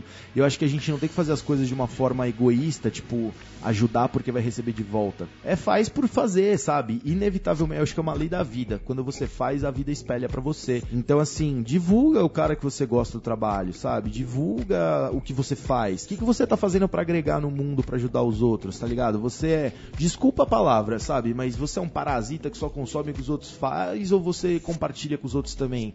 Porque assim, gente, eu acho que a gente nunca pode esquecer a nossa origem e a gente nunca pode esquecer que a gente só é o que a gente é por conta do que os outros fizeram conosco. Não existe ninguém no mundo, dentro ou fora do audiovisual, não existe nenhuma pessoa no mundo que venceu totalmente sozinha. Começa pelo berço, porque você nasceu de uma mãe, né? É. Você pode até não ter pai, mas você nasceu de uma mãe, e você precisou até do pai pra você poder existir. Depois você precisou dos seus pais pra ser criado por uns bons anos que você não conseguia nem limpar a própria bunda nem comer. Então você contou com a ajuda de alguém a vida inteira. E aí depois disso você teve a sua primeira educação, onde você aprendeu de um professor, se você sabe ler hoje um manual de câmera porque alguém te ensinou a ler, você sabe fazer conta de ISO, de não sei o que, porque você sabe ler número, e você contou com toda a sua educação e com milhares de pessoas que fizeram você chegar até onde você tá. Então agora você vai cuspir no prato falar que o crédito é seu, que só você. Não, a gente precisa dos outros o tempo inteiro. Você não é o cara que criou a câmera, você não é dono da câmera, muitas vezes você aluga, você não faz nada sozinho porque você precisa de uma equipe gigante para fazer as coisas acontecerem. Então, se a gente é uma, uma espécie social, se a gente é, é, trabalha em equipe, por que, que a gente não vai ceder de volta para os outros também, sabe? Então eu acho que a gente tem que ter a postura sempre de devolver muito mais do que a gente recebe. Muito mais. Tipo, você recebe um, você devolve quatro. E eu acho que é, é- é qu- quando, por exemplo, eu tô aqui, porque o Américo me deu uma mão e você me deu outra, e várias pessoas me deram outra. Eu tô falando sério, se eu não tivesse o Américo que me chamou e que foi parceirão e que me deu vários toques, e não tivesse você que também quis me ajudar, eu não teria ido pra frente, cara. Eu não estaria aqui hoje. E aí, voltou pra você, não voltou? Hoje eu, hoje eu presto serviço pro Américo, hoje eu presto serviço pra você, hoje eu resolvo os problemas da sua empresa. Por quê? Porque você estendeu a mão pra mim, porque você foi meu amigo. E lembra o negócio que a gente falou do exemplo do job do Beto Padreca? Aham. A gente tem um case legal aqui, galera. É o. eu vou contar minha versão e vou contar dele aí. Tá, vai. foi o seguinte, assim, gente, o, o Ivo vai contando aí conforme, conforme for acontecendo aí, eu vou vai me completando. Olha que louco. Eu falei pra vocês aí nesse, nesse podcast que eu, eu, um Américo me trouxe pro job dos drones. E o dono da produtora do job é o Beto Padreca. Sigam ele também, dono da 42 Filmes, queridão. O Beto gostou de mim e começou a fazer um freela ou outro comigo. E aí pintou um job. O Beto não podia, um job pra Hellmans, marca grande, era um conteúdo grande pra web. Era do Rock in Rio, do né? Rock in Rio, era um conteúdo grande pra caramba e eu nunca tinha pego uma bucha daquele tamanho. e eu não tava nem um pouco seguro que eu dava conta. E se eu fosse trabalhar sozinho, se eu fosse ser o cara de não, não, não compartilho com ninguém, eu ia perder o job, porque eu não tava seguro. Mas eu já tinha conhecido o Ivo, eu vi que o Ivo trabalhava bem pra caramba. E aí, o que, que eu fiz? Falei, Ivo, vem comigo, mano. Você segura as pontas comigo, vamos fazer junto? Vamos. E o Ivo topou. Você tinha 7, 7D naquela época. Eu né? tinha só uma 7D, aí o Ivo tinha uma 6D também. Eu tava Ivo... com a 5D2, eu tava naquela época. Tava com a 5D2, é. O Ivo trouxe a 5D2 dele, eu fui com a minha 7D, o Ivo trouxe um monte de painel de LED que ele já tinha, o Ivo trouxe toda a solução de áudio, fez o motion, a pós-produção pra mim, eu fiz a direção de foto, ele me ajudou lá a dirigir, é... e aí ó, a gente fez um trampo que foi legal pra caramba, não sei se vai pra um post esse podcast, mas eu posso pôr até o link do vídeo pra galera ver depois, ficou legal pra caramba, foi com o Mohamed, o E Masterchef, é a né? Maju, né? E com a Magia Trindade também. E aí, olha, gente, três pessoas ganharam. O Beto me chamou pra fazer um trampo e eu tava parcialmente seguro de fazer. Chamei o Ivo. Então sequência. Esse é tipo um terceiro job que a gente tinha feito, né? É, Porque eu lembro que logo depois que eu te conheci lá no, no trampo do Américo, eu fui viajar e eu tinha um trampo na- no salão do barco, não sei como é o nome disso, que era da Volvo. Volvo é, Penta, né, verdade, faz verdade. motor de barco. Era pra uma agência bem grande aqui de São Paulo, que era da DM9 até. É. E aí eu precisava de uma equipe de vídeo e um fotógrafo. Aí foi o Wes que fez pra mim, né? O vídeo e o da Visão fez as fotos. Foram acho que quatro, cinco dias de evento, É. né? A gente entregava conteúdo todo dia lá pro stand da Volvo, uma, uma baita marca gigante. E deu tudo certo, né? Eu tava longe, tava em outro país e, pô, deu, deu super certo. O da Visão já mandou benzão e dali pra frente foi indo, né? E esse do Beto foi bem legal. Foi na sede da Unilever ali. O Beto também não, não ia poder fazer. A gente abraçou, cara, fomos lá como uma produtora dele, 42, e na época a Movie ID tava, tava começando, É. devia ter um ano ali. Era, a Movie ID começou em 2013, por aí acho que foi em 2016. Não, Um pouquinho 2000 antes. 2015, 15 ou 14, é, eu por aí. Talvez 15. Talvez Tava 15. no meu quarto ainda. É, tava no quarto do Ivo. E aí, gente, olha só que curioso. O Beto contou com uma pessoa e essa pessoa contou com outra. E todo mundo ganhou. O Beto fechou o trampo, deixou a agência de publicidade feliz. O Ivo pegou o trampo, ganhou uma graninha a mais, me, me compartilhou comigo coisas. Eu peguei o trampo, atendi o Beto e fiquei seguro com o Ivo. E aí nessa, eu estreitei meu relacionamento com o Ivo. Eu lembro que nessa, o Ivo, a gente tava lá num break lá. Aí eles deram um sorvete, a gente tava lá de terraço, tarde, no né? terraço trocando ideia. O Ivo falou, mano, gostei de você, mano, vou te pôr num grupo aqui. E aí ele me botou num grupo de, de amigos, né? Fodelos, O Fodelos, é, um abraço pra todos os Fodelos, é a nata do audiovisual brasileiro aí. Todo mundo começou, cada um com uma história. Qual, qual- qual que é a origem do Fodelos, né? Cara, o Fodelas é um grupo que a gente tinha, acho que lá de, putz, era os primórdios do WhatsApp. Esse pá foi 2000 e, um pouquinho antes de 2013, acho que foi isso daí. E o grupo tem uns seis anos já. E aí era um grupo de. O pessoal gravava DVD. A gente gravava DVD de sertanejo, de funk, DVD muito roots. Todo mundo gravava com DSLR, com 5D, 7D. E, mano, era um job de, tipo, de 12 horas, a gente ganhava um cachê baixíssimo ali, todo mundo tava por Exausto, diversão e, pô, era sempre a mesma galera, era, tipo uns 10, 15 câmeras com o André Loparelli, que é um grande amigo aí, e hoje em dia ele tem uma unidade móvel lá, tá, tá bem da hora, mas na época era, pô, todo mundo, todas as câmeras apontadas pro palco, às vezes tinha, tinha retorno, né, a gente conseguia ouvir o que, que o diretor falava, mas às vezes também era na, na raça, né, cada um dava o rec e vambora. e aí desse, desse, dessa galera aí que surgiu o grupo, né, e ali começou a compartilhar jobs, todo mundo tem uma confiança bem grande, e hoje em dia a maioria das pessoas ele tem sua produtora, então tá bem legal ver a evolução de toda a galera, dos fodelos. E aí, galera, esse Fodelos era um grupo só dos cinegrafistas desse grupo. E aí, depois que parou de rolar o DVD, o grupo continuou. E aí, cada um começou a chamar amigos. Então, chama um, chama outro, chama outro. E aí, nessa, tipo, começou gente que era todo mundo filmmaker, começando sozinho, humilde. E hoje são os maiores diretores do Brasil de várias coisas, né? Então, e aí o Ivo me adicionou no grupo falou: Mano, tem um grupo aqui com os moleques de gente boa, você vai curtir. E eu entrei no grupo e, mano, nossa, minha vida decolou. Eu, Fodelos mudou minha vida. O Marião, o Mario, Marionaldo, mandou um abraço pra ele. Também o Marião, ele tem essa frase, ele veio de, de é, Salvador, Recife, desculpa, ele veio de Recife pra São Paulo, e eu fiz um, eu conheci ele uma vez numa locadora, e depois a gente se conversou no Super Cinema, eu fiz um trampo com ele, curti ele, eu adicionei ele no Fodelos também, ele também mandou um Fodelos mudou minha vida, porque é, eu acesso a galera, então eu, outra coisa que eu queria estimular vocês é criem comunidades locais. Tipo, o Fodelos é só por indicação, é só amigo de amigo que entra. E, né, mas, mas também podem ter grupos abertos, onde entra qualquer um. São duas. Eu, eu participo hoje de uns 20 grupos de WhatsApp. Tem alguns que é só por convite, é tipo amigo de amigo que vai indicando, que é legal também, né? Vira uma galera, tipo, os mais íntimos.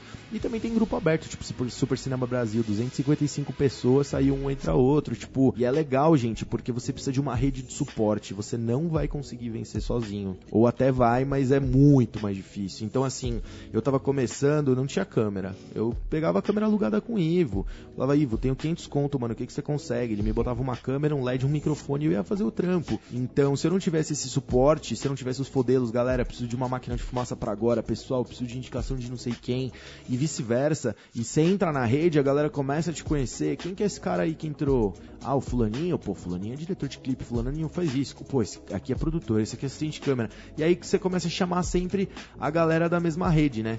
Eles brincam, assim, a, a maçonaria, o dinheiro, não é uma maçonaria, tá, gente? Mas eles, na maçonaria, eles dizem que o dinheiro gira entre eles porque é amizade, não é porque, ah, é uma seita super secreta. Tipo, beleza, é um grupo lá fechado, mas é, o dinheiro gira dentro do mesmo lugar porque cria-se amizade. Então, por exemplo, Fodelos. Fodelos contratam Fodelos. Então a galera, por quê? Porque é uma panelinha do mal? Não, é porque são nossos amigos. Então eu acho muito importante separar a galera falar muito, porque esse mercado é cheio de panelas. Tipo, não é disso que se trata, sabe? Não é que, lógico que existem umas panelinhas que a galera olha feio, isso tá mudando, mas é geralmente com uma galera mais velha, mais antiga, que não gostava de conversar com ninguém. Mas hoje em dia, tipo, às vezes muitas pessoas trabalham sempre as mesmas pessoas com as mesmas por amizade. Se eu preciso de alguém pra fazer live, tem 80 fornecedores no mercado, quem que eu vou chamar? O Ivo. Por quê? Porque é uma panela? Não, porque ele é meu amigo, porque eu conheço o trabalho dele, porque eu já trabalhei com ele antes, entendeu? Então, criem comunidades locais de apoio, criem grupos de WhatsApp. E assim, é, eu acho que é muito a gente parar de se odiar. Tá falando com o Ivo, né? Fala, pô, tem uns caras que se odeiam muito.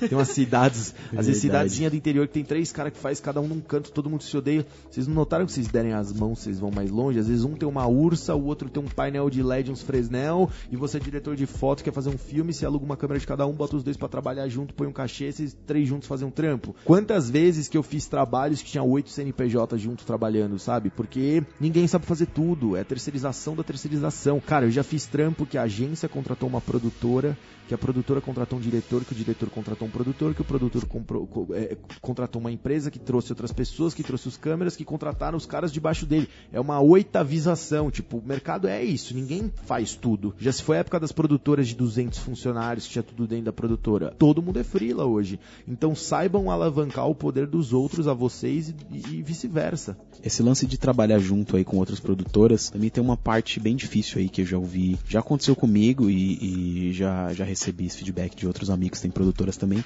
que são pessoas que você é, chama, né? Então é, você tem que tomar um certo cuidado, você tem que confiar bastante nessa pessoa para poder te representar, principalmente quando você não tá no job, para ela não, não, não pegar o seu cliente, né? O famoso roubar o cliente. Então é, é uma coisa bem feia de, de se fazer, né? Mas infelizmente acontece. Então tem que, tem que saber muito bem quem que você tá mandando, você tem que confiar muito nessa pessoa. E cara, pisou na bola uma vez, não vai ter duas, né? Principalmente num erro desse, né?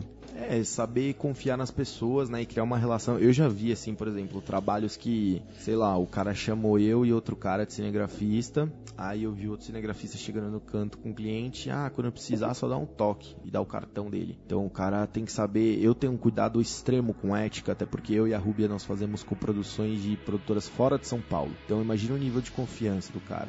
Né? A gente já fez coisa pra gente do Brasil inteiro, que tipo, o cara chegou pelo WhatsApp, falou, olha, fulano indicou vocês, conheço vocês, eu preciso que você monte uma equipe, vá lá e represente a minha empresa com a camisa, com a camisa da minha empresa.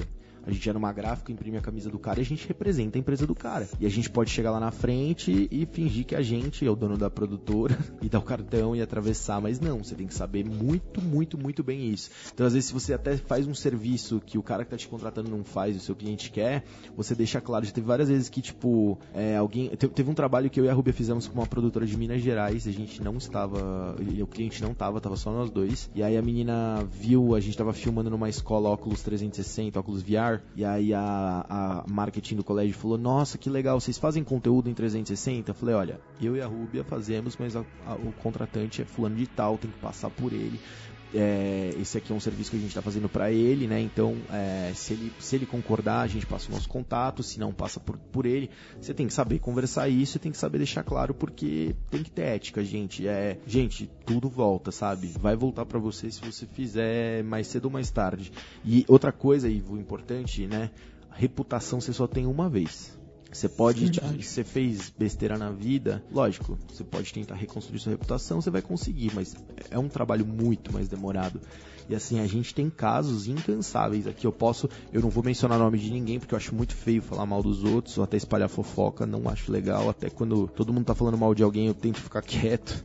E tipo, se eu sei que a pessoa, se, se, é muito íntimo, meu amigo, ah, também já sei de gente que levou calote, a gente tem que se conversar no mercado.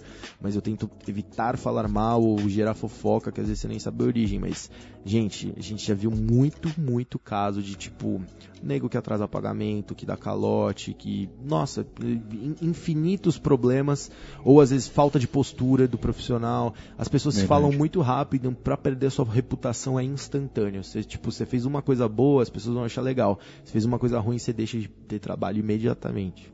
É isso aí. Bom, bem legal, Davi. Bom, muito bom o nosso papo aqui. E para concluir aqui, acho que esse lance aí de, de você se conectar, é, agora aqui com a locadora, a gente está há 10 meses aberta ao público aqui na Vila Madalena. Se você quiser vir aqui conhecer, tomar um café com a gente, manda um e-mail aí pra gente. E aí a gente marca um dia aqui pra vocês conhecerem, testarem algum equipamento. E esse lance da locadora ser aqui no mesmo andar da, da produtora, então vira e mexe, vem, vem pessoas novas, é, pessoas que, pô, tem, tá fazendo um job incrível. E a gente bate um papo ali, sempre tô passando ali na recepção, é, o pessoal do, do comercial me chama ali, tiro dúvidas. Então a gente tem uma troca muito legal todo dia. Então tem que eu tô aqui, tem, tem coisa nova, isso é muito gratificante. Às vezes vem também pessoas que, que veio, que souberam da locadora pelo Davi, então já, já fica mais próximo. Fala, ah, eu vi no, no Stories do Davi, o dia que vocês fizeram isso, isso, isso. Pô, muito legal aqui, tá aqui com vocês. E a gente já troca uma ideia. Então isso acaba retornando é, naturalmente.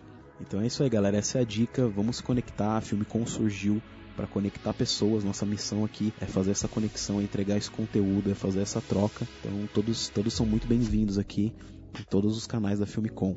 Agora, o, o Davi abriu aqui no, no, Instagram dele, ele pediu pra galera mandar perguntas aqui pro podcast. Ele vai, vai ler algumas aqui e responder para vocês. Ô galera, vamos lá. Eu gosto muito de trocar ideia com os meus seguidores. Eu brinco que se só eu falasse seria um monólogo, né? Só se torna um diálogo quando eu ouço o que eles têm pra dizer e falo de volta. E eu tento responder o máximo que eu posso, né? Nem sempre dá para tudo, mas vamos aí. Caio César, o que esperar da Nabi Show 2019, hein?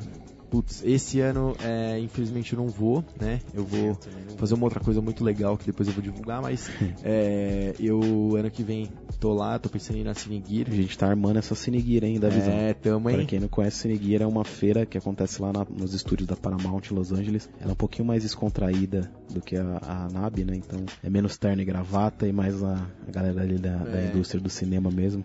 Galera, patrocina nós, hein, na saída pra Cine Gear. E que acontece no comecinho de junho, né? É, então. Eu acho, Ivo, que vai sair a 7S3 com certeza, com possível gravação em 6K, 10 bit com certeza absoluta, entre outras coisas. Das outras câmeras... Sai é lenda, hein? É lenda? Pô, já tá um ano enrolando. Então, mas acho que tá enrolando para sair agora, porque não tava pronta e eles estavam esperando sair. Mas aí a Sony, cara, tô apaixonado na Blackmagic 9, eu acho que ela vai dominar o mercado também, então a Sony não é trouxa, ela vai, vai vir com tudo. E da concorrência das outras marcas aí também, eu não sei muito o que esperar. A Red, ó, fofoca, hein? A Red saiu ano passado, né? Red não colou na. De, é, eu e o Ivo, a gente vai na NAB há. Quantos anos você já vai na NAB? Eu vou uns 4 ou 5 anos. Eu vou há 3 anos seguidos cinco, na nave. Então, eu e o Ivo, na nossa primeira nave, a Red estava lá. Na nossa segunda nave, a Red não estava mais Eles lá. Eles estão na Cinegueira. A Red está a na Cinegueira, não tá. Agora eu tenho uma fofoca que chegou diretamente de Los Angeles por um amigo meu que eu não vou mencionar o nome. A DJI não vai estar na nave esse ano. É mesmo? A DJI gigante dos drones e gimbals não vai estar na maior feira de audiovisual do mundo.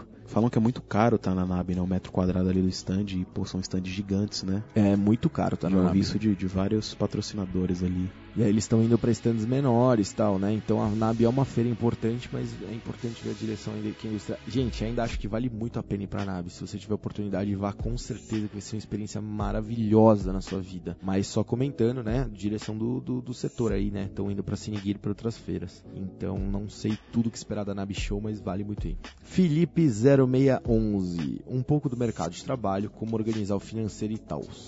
Cara, como organizar o financeiro aí, eu acho que a parte que a gente menos gosta é. A gente é artista, a gente é nerd, a gente gosta de câmera, mas fazer administrativo, e-mail, ninguém gosta de responder, né, Ivo? Eu gosto de e-mail.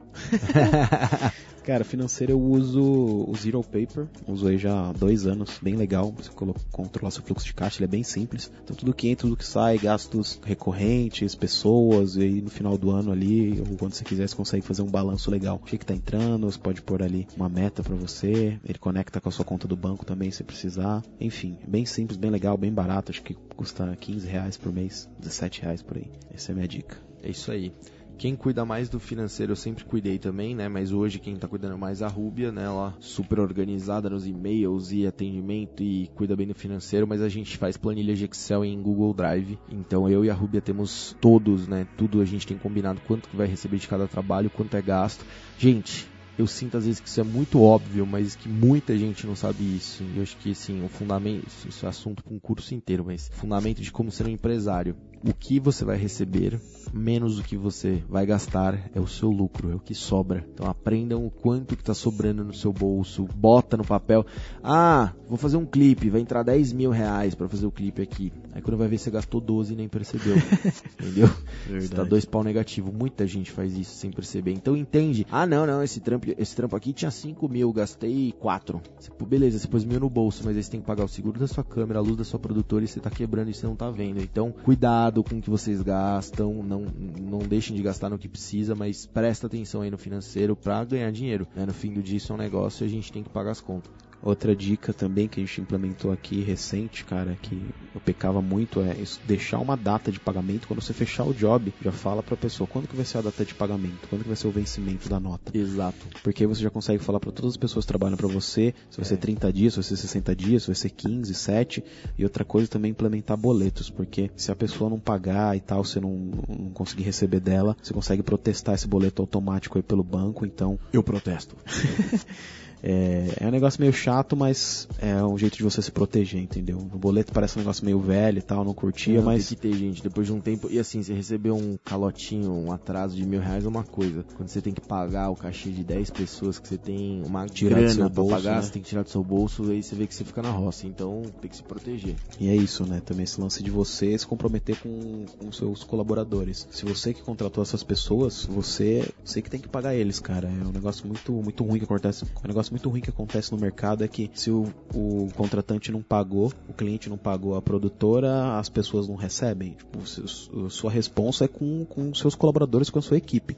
Então se você prometeu 30 dias pra eles, paguem eles, se vira e depois você se, se acerta com o cliente. Exatamente. O Outsider mandou como você organiza os arquivos e quais hardwares ou software você usa para essa tarefa e sobre backup. O Ivo acho que vai poder falar mais, gente, que ele tem uma produtora com um milhão de jobs aqui, é o Silvio Santos do, do audiovisual aqui, um milhão de jobs entrando ao é mesmo louco. tempo. Tô brincando, mas Vamos virar. É, pelo menos. vai virar. Uma na casa. e aí ele tem muito fluxo de, de gigas, né? Gente, posso falar uma coisa pra vocês? Eu, Davi, não edito nada. nada, nada. Tipo, eu sei editar, não amo de amores, mas assim, eu sei editar, curto fazer uma coisa ou outra, mas hoje eu não tenho tempo pra editar. Né, eu nem, nem não tenho tempo, nem é, assim, às vezes paciência não dá, tipo, então eu prefiro fortalecer aquilo que eu sou bom e terceirizar aquilo que eu não sou tão bom ou que outros sabem fazer melhor. Legal. Entregou o job, tchau. É, entreguei Gravou, o cartão tchau. de memória, faço uma cópia pra pôr no meu rio e vou embora. Cara, a parte de backup a gente usa aqui HDs, né? HD externo. Eu costumo fazer uma cópia do job quando é muito grande, assim, é, levar uma cópia para casa para não deixar uma cópia física aqui. Mas a gente tem um servidorzinho aqui que é o WD PR4100 da Western Digital, né? O WD. A gente gosta bastante dele, ele faz um backup automático aqui, que ele trabalha com RAID, mas eu, eu tô bem, bem descontente com ele porque ele não funciona com o Google Drive, ele só funciona com o Dropbox e aqui a gente usa o Google Drive, né? A gente assina lá o Google Drive Business, que é o G Suites, né? Google Suites, que é o e-mail corporativo do Google, e aí é 10 dólares por conta por mês, você tem espaço limitado. Então a gente usa muito o Google Drive e o WD ele só aceita Dropbox. Então eu assinei recentemente o Dropbox, eu tô até nessa transição agora aqui para tentar jogar as coisas pro Dropbox, que aí o, o, nosso próprio servidorzinho aqui, o NAS, nosso RAID, ele jogaria isso pro Dropbox automático, mas só que não tá funcionando o Dropbox nele, então eu tô há três dias tentando falar com o suporte da WD e eles não estão me respondendo. Eu tô pensando seriamente em ir para um outro NAS, né, que é esse servidorzinho, que é da marca Kinep. E aí o Kinep é, é, ele é bem legal, é um sistema bem mais maleável, então você pode pôr o Google Drive nele, tem um monte de app, tem lá na BH e o Luiz da Adobe, meu amigo Luiz aqui de São Paulo, usa ele já há um tempo. Um abraço aí, Luizão. Ele usa o Kinep já há um tempão, eu fui na casa dele esses dias lá, conheci a ilha dele, pô, achei irado. É igualzinho o WD, mas só que você consegue instalar o que você quiser. Então eu tô pensando seriamente pro Kinep, tô vendo se eu trago um agora aí pra testar, pô, se funcionar, um abraço aí pro WD que não me responde o suporte. Galera, o Fidelbot, um grande abraço para ele, parceirão, queridão do Rio de Janeiro, diretor de fotografia, talentosíssimo. Fidel com Y, procurem aí Fidel com Y, bot com dois T's e qual caminho você faz para construir o setup de luz depois que você recebe o roteiro? Cara, isso é uma, uma ótima pergunta. Na verdade, eu brinco que você aprende a fazer luz depois que você aprende a fazer muitos cenários de luz. Então você cria cartas na manga e você já sabe quais refletores você precisa para isso. Então, por exemplo, é, eu, eu, vou mandar um, um, grande abraço. Eu tô parecendo aqui o Faustão. Grande abraço pra. Eu mandei abraço para todo mundo hoje, né? Mas eu vou mandar um abraço pro Plínio Escambora. O Plínio foi o primeiro diretor que me convidou pra fazer direção de fotografia na vida. Tá sumido o Plínio, hein? Tá, tá, tá, gravando a Dolly Parton lá na gringa, tá só gravando em Nashville, os, Texas aí, tá voando. E o Plínio, ele começou me, me convidou para fazer clipe, né? E eu, a minha escola foi a Pir 66 Filmes, né? Que é a produtora dele, onde eu comecei a a fazer muito videoclipe. E lá eu comecei a experimentar inúmeros setups de luz. Então, por exemplo, vamos fazer um clipe onde é uma cena no quarto noturna. Aí tem uma janela, eu, pô, e se eu jogar o refletor lá fora? E se eu não sei o que? E aí eu comecei a experimentar. E depois de um tempo, você começa a fazer tanto set de luz que você experimenta coisa nova, que você já sabe como cada refletor canta. Você já sabe que um Fresnel de 2000 vai chegar com tanta potência, vai iluminar uma área tal, um 5000 vai ser necessário para uma área maior. Você sabe que se você difundir essa luz, ela vai perder um pouco de, de potência local, né? Ela vai espalhar a mesma quantidade de potência numa área muito maior, né? Ela vai fazer um scattering, ela vai distribuir, então você já sabe se você vai fazer difusão, quanto de luz a mais ou a menos tem que trazer. Você sabe que for fazer luz colorida, no momento que você joga uma gelatina, você vai perder potência do refletor. Então, assim, essas inúmeras experiências, você saber fazer a luz é, é, é uma, uma, um aprendizado feito de inúmeras pequenas experiências que você vai e você olha o roteiro, seja automático, vira segunda natureza sua, vira memória muscular, você nem pensa. E aí você chega, vou precisar de um HMI de tanto aqui na janela, um Sky Panel ali, vou precisar de um Fresnel de tungstênio de tanto, por um octabox desse lado, uma bandeira de tal lado, vou colocar uma difusão dupla em tal lugar, e aí a câmera vai mexer para cá, mas vai passar sombra, então a gente vai resolver de tal jeito, vai pendurar o refletor lá. Chega uma hora que você começa sozinho a pensar o que, que vai precisar. Então eu acho que o primeiro passo é ver o roteiro, ver o que, que precisa, o que, que você quer transmitir e usa sua biblioteca de referências mental para construir. Davi, como eu crio essa biblioteca? Como eu aprendo? Fazendo, gente. Então começa, aluga dois Fresnéis 650 watts por 100 reais e brinca em casa. Ou faz um trampo que você tira do bolso, mas leva uma luz. Tipo, se forcem a iluminar, tentando se expor ao máximo de situações possíveis onde você precisa iluminar. Não é do dia pra noite que você vai aprender a iluminar. Mas com o tempo, é, não tenham medo da luz. Esse é o maior conselho que eu dou pra vocês. Eu tinha muito medo de, de iluminar quando eu era só fotógrafo. Eu fiz um curso de fotografia de moda e, nossa, área que eu tinha medo, eu, tinha, eu adorava tudo. Na hora que falava de luz, eu tinha medo, que eu não sabia fazer fazer e eu me senti inseguro, mas é, aí na foto eu nunca iluminei muito, sempre usei mais luz natural ou alguns flashes menores, né? Nunca usei flashes pro foto gigante e tal, luz de estúdio complexa. Hoje eu me sinto super seguro, por exemplo, mas É, foi depois que eu fui pro vídeo, fui provando sem medo, refletor por refletor, experimentando e hoje a luz é uma língua que eu falo nativa. Então é uma vira uma extensão de você, sabe? E aí como já passamos, estouramos aqui o tempo, eu vou rapidamente aqui ler algumas perguntas para ver o assunto que a galera quer comentar bem por cima.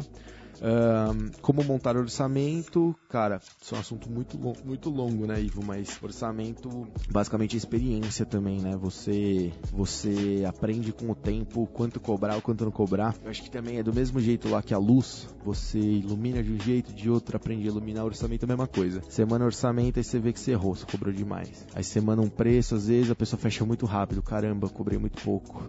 E aí depois você vai sentindo a, o poder de você ser amigo dos outros, é que você pergunta pros outros, cara, quanto você cobra? Eu sei quanto o Ivo cobra, o Ivo sabe quanto eu cobro, mais ou menos. Então, se um dia eu preciso fazer um trampo que é parecido com o que ele faz, que o cliente veio falar comigo, já tem uma referência, e tem uns cinco amigos que você tem amizade da área, que você pode ligar e falar, mano, quanto você cobraria por isso? Ajuda pra caramba. E eu acho que outra coisa importante para saber cobrar é entender a demanda. Hoje eu faço diferentes níveis de trabalho. Hoje eu faço publicidade de alto nível, onde é tudo discriminado na planilha como um item diferente. E às vezes, quando eu vou fazer um trabalho com orçamento mais enxuto, a gente negocia um valor que é adaptado àquela realidade. Então, um filme de web que é mais compacto. Eu levo um kit de equipamento, eu pego um dinheiro que seja justo para mim e para minha equipe, vou lá e faço. Agora em publicidade, o dinheiro já é mais confortável. Então, você, eu vou fazer três coisas: vou pilotar drone, operar gimbal e fazer direção de foto. Eles me pagam como se fossem três cachês e me pagam o aluguel de todo o meu equipamento. Agora, se eu quiser chegar botando essa banca num trabalho de web, que é uma coisa para um conteúdo de marca pequena, uma marca pequena nunca vai fechar e vai ser dar um tiro numa mosca com uma bazuca.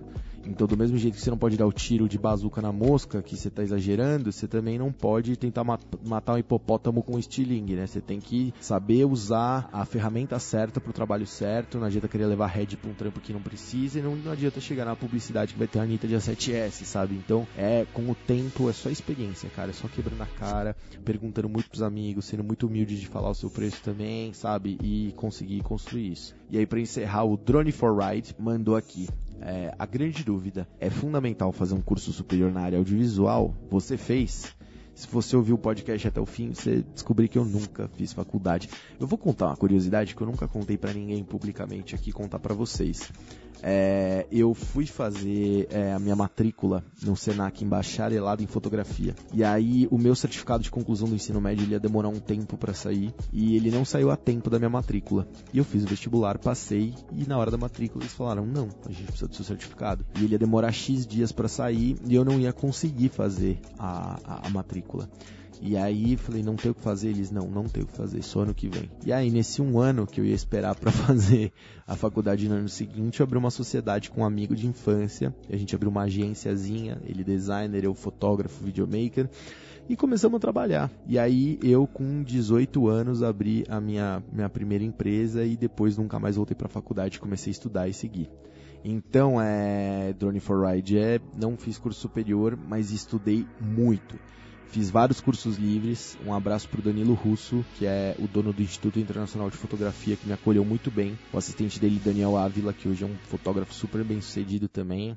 É, e também todo o pessoal, o Rogério, é, todos os professores que me ensinaram lá. Eu fiz IF, é, fui muito feliz lá. A Val também, é, o pessoal muito bacana do IF, a Lila, o Alex Vilegas, Sérgio Borelli, Vitor Stefani, galera de uma parte muito especial da minha vida que eu que eu, que eu conheci. É, eu estudei muito curso, cara, e também conheci pessoas, e as pessoas dos cursos viraram trampo, mas maior parte do meu aprendizado, não desmerecendo jamais os cursos livres, foi internet o dia inteiro, lendo coisa nova, YouTube, baixando manual, baixando livro em PDF, comprando livro, estudando, comprando as câmeras, fuçando nelas, me oferecendo para trabalhar de graça. Gente, esse é o maior conselho que eu posso dar para vocês. Trabalhem de graça. Nossa, que absurdo trabalhar de graça. Cara, você não tem experiência nenhuma, você acabou de chegar. Trabalha de graça, oferece. Eu oferecia para os outros quando eu comecei nessa época aí que eu falei para vocês que eu conheci o Ivo, o Américo, eu chegava pros outros, gente, eu quero ter experiência, me chama. Ai, mas eu não tenho dinheiro. Falei, dane-se, eu vou. Mas eu não tenho dinheiro nem pro seu transporte. Falei, dane-se, eu pago. E às vezes eu pagava meu almoço e pagava meu transporte para chegar no set, trabalhava 10 horas de graça. E eu tive nessa a oportunidade de aprender horrores. Eu tive a oportunidade de conhecer gente e de demonstrar o meu trabalho. Então, assim, qual é a melhor forma de uma pessoa te contratar? Vendo o seu próprio trabalho. Então, sendo proativo também. O pessoal me chamava de assistente, é, às vezes me chamava nem de assistente de câmera, me chamava de ajudante geral, é, assistente de produção. E aí o pessoal tinha um problema no departamento de câmera, eu falava, com licença, eu posso ajudar? Eu sei como resolver. E às vezes o cara lá, o assistente de câmera, não sabia resolver o que eu sabia. E nessa eu mostrava que eu era capaz de evoluir e ir pro outro departamento. E aí o cara acabava me chamando para dar assistência de câmera. Então, gente, ofereçam para os outros, pessoas que vocês admiram, que vocês gostam para trabalhar, com pouca grana ou nenhuma. E, deixa claro, né, que você, quando tiver oportunidade de ter dinheiro, você quer receber, senão, né, também para ninguém abusar de você, mas é, se você quiser uma oportunidade de aprender, ofereça para os outros também trabalhar, que eu acho que é uma, é uma boa solução. Sempre tomando cuidado com ter equilíbrio, com deixar ninguém explorar você e sempre, né, eu tento dar a oportunidade de receber pessoas no set, sempre deixo muito claro isso, ó, não tenho grana para isso, ou se tem alguém que eu já conheço, que eu quero chamar, tem uma grana, mas eu sempre tomo esse cuidado de trazer alguém pro set e deixar claro as condições, ó, não tava, você quer vir, você quer vir mesmo, eu não tenho grana, então você tá indo porque tá, você tá escolhendo, porque jamais nunca eu quero abusar abusar dos outros ou ter uma vontade, coisa do tipo. Uh, e para encerrar, encerrar oficial real, o Bruno Zoom perguntou sobre lentes anamórficas. Você sabe como uma lente é anamórfica, Ivo Duran? É uma lente gigantesca, você vê tudo. em palavras. Palavras. É... Palavras chulas. Palavras chulas, é isso mesmo. Sim, não, né? São lentes grandes, pesadas, é, que se projetam muito tipo às vezes. um ultra wide. Não necessariamente. É, o anamórfico ele é tipo um ultra wide, tecnicamente, mas você pode ter lentes fechadas, close-up, close-up, mas sei lá, uma lente mais tele anamórfica também, né? Isso nada impede, impede. Mas, gente, qual que é a grande sacada da lente anamórfica? A lente anamórfica, ela tem o campo de visão. Prestem muita atenção. Você tem uma lente, vamos supor, você tem uma Sony A7S, você está usando uma lente circular, retilínea. O oposto de anamórfico é retilíneo. Você tem uma lente normal, igual todo mundo tem, uma 50mm. A 50mm ela tem cara de 50mm para o eixo vertical e horizontal da imagem, certo? A anamórfica ela tem o dobro do campo de visão horizontal do que ela tem vertical. Então, se você está usando uma 50mm anamórfica, ela vai ter verticalmente o enquadramento, o look de uma 50mm, ela é uma lente fechadinha. Só que horizontal para os lados, ela enxerga o que uma 25mm enxergaria. Nossa, como é que é possível essa bruxaria? Coloca na internet aí anamorphic lens, lentes anamórficas, procura no Google, você vai ver que a bundinha da lente, ela é um ovo ela não é redonda. Por isso que o oposto de lente anamórfica é lente circular ou retilínea, porque nossas lentes normais, retilíneas, elas são uma bolinha. A anamórfica é um ovinho, ela é achatada. Então por quê? Ela faz o squeeze, ela pega essa imagem, ela achata a imagem e depois ela desachata digitalmente na pós. Você tem pega a imagem gravou anamórfica, ela é toda esticada, você tem que desesticar ela. E eu tô sendo muito grosseiro de falar só um dos recursos da anamórfica. Ela foi inventada porque eles queriam fazer é, essa proporção de aspecto maior, né? Ultra wide 235 nos cinemas lá nos anos 50. E aí era um jeito de condensar uma imagem super grande angular num, num, num, num negativo, numa película de 35mm ou similar. Então, e ela tem outras características como o bokeh, o desfoque dela é oval, o desfoque é diferente, ela tem um flare característico que é uma linha azul que aparece, entre outras coisas. Mas eu brinco que existem várias coisas que fazem você, no inconsciente coletivo, você pensar o que faz uma imagem cinemática. E na minha cabeça, desde criança, assim, eu, tipo, eu não sabia explicar porquê, mas filmes com lentes anamórficas me tocavam muito. Então, assim, você nem sabe explicar por que é mais bonito, mas é, né? Então, a lente anamórfica, procurem aí imagens feitas com lentes anamórficas na internet, coloca anamorphic lens test, procura por, por lentes anamórficas, você vai entender um pouco do que eu tô falando. Ela dá um, um aspecto diferente, ela dá uma emoção diferente, e também adoro lentes retilíneas, mas anamórficas são muito boas. Ainda não realizei esse sonho, mas irei em breve. É isso aí da visão. Deu uma aula aqui pra galera. Essa é a primeira vez que o podcast aí tá batendo quase duas horas. Que legal, muito bom ter todo esse conteúdo contigo. Pô, valeu, cara. É, eu queria te agradecer muito por esse convite. É, mano, obrigado. Dando um salve Tamo aqui. junto. É, porque é muito louco pensar que 4, 5 anos atrás a gente estava se conhecendo, tava carregando o tripé da tua câmera. Hoje eu tenho a oportunidade de fazer um podcast com você e a gente trabalhar junto e a gente construir coisas juntos. Então eu acho que é essa maior mensagem que eu quero passar pra galera. É, tipo, é, não desistam dos seus sonhos jamais. Façam que no seu fundo, no seu íntimo, no seu instinto você quer fazer, porque se você ama o que você faz, se você quer, você inevitavelmente vai chegar lá. E, gente, são é disciplina, é ser incansável, é amar o que faz, é sorriso no rosto mesmo quando a vida pisar, que acontece com frequência, e nunca desistir. E saibam que eu tô aqui. Convido vocês a mandarem mensagem, já falei, eu tento responder o máximo que eu consigo, às vezes é mais mensagem do que eu consigo na velocidade que, de trabalho que tá acontecendo, tem um monte de coisa para fazer, mas mandem mensagens aí, o que eu puder ajudar, o que eu puder compartilhar, tamo na área. E novamente convido vocês a conhecerem meu Instagram, onde eu divulgo aí meu conteúdo, arroba Davivalente, Davi sem D no final, né? D-A-V-I só. Ivo, muito obrigado novamente, um abraço para todo mundo da Filmicon, convido todos a conhecerem melhor a Filmicon, o evento da Filmicon, que é onde eu conheci a galera e aprendi muito na minha vida. Pô, legal, Davi, satisfação enorme aí de ter você aqui com a gente e ser sempre bem-vindo aqui na, na Filmicon e pode contar com a gente aí para tudo. E, cara, fala do seu workshop aí que você tá planejando. Opa, vamos aí. Cara, a galera é... vai ficar maluca.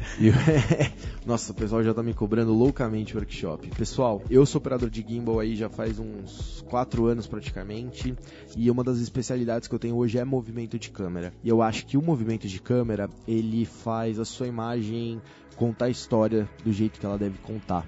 São várias coisas na fotografia, na cinematografia que fazem você contar o que você quer. E o movimento de câmera é muito importante nelas, né? Eu vejo hoje que é, o método mais acessível que a gente tem de mexer a câmera são os gimbals, Ronin, Move, Cranes e, e, e derivados. Então, é, eu vou fazer um curso, fazer um workshop agora, abril para maio, de gimbal e movimento de câmera.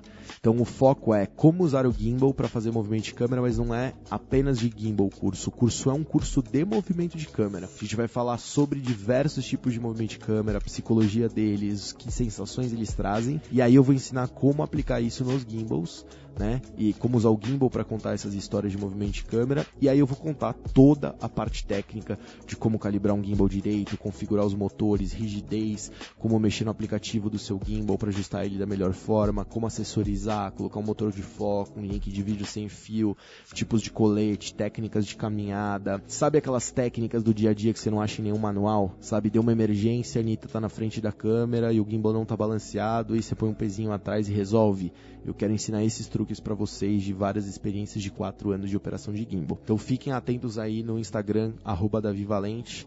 Procurem aí nas redes sociais que eu vou dar mais informações. Era para ser agora na altura do dia 22 e 23 agora, só que por conta do carnaval, carnaval não rolou. Então vamos produzir com um pouquinho mais de calma. Vai acontecer as primeiras turmas aqui em São Paulo e nós já vamos expandir para o Brasil para algumas outras. Já tem convite de três cidades aí para a gente fazer. Então terminado de São Paulo a gente vai definir as datas de alguns outros lugares do Brasil para fazer esse. E esse é o primeiro dos cursos, né? Eu também fazer um workshop de direção de fotografia e de legalização e operação de drone. Show, é isso aí da visão. Obrigado aí mais uma vez. Esse aqui foi o episódio número 10 do podcast Filme Com. Eu sou Ivo Duran e a gente se vê no próximo. Um abraço. Um abraço, valeu. Podcast Filme Com. Podcast Filme Com. Podcast Filme Com.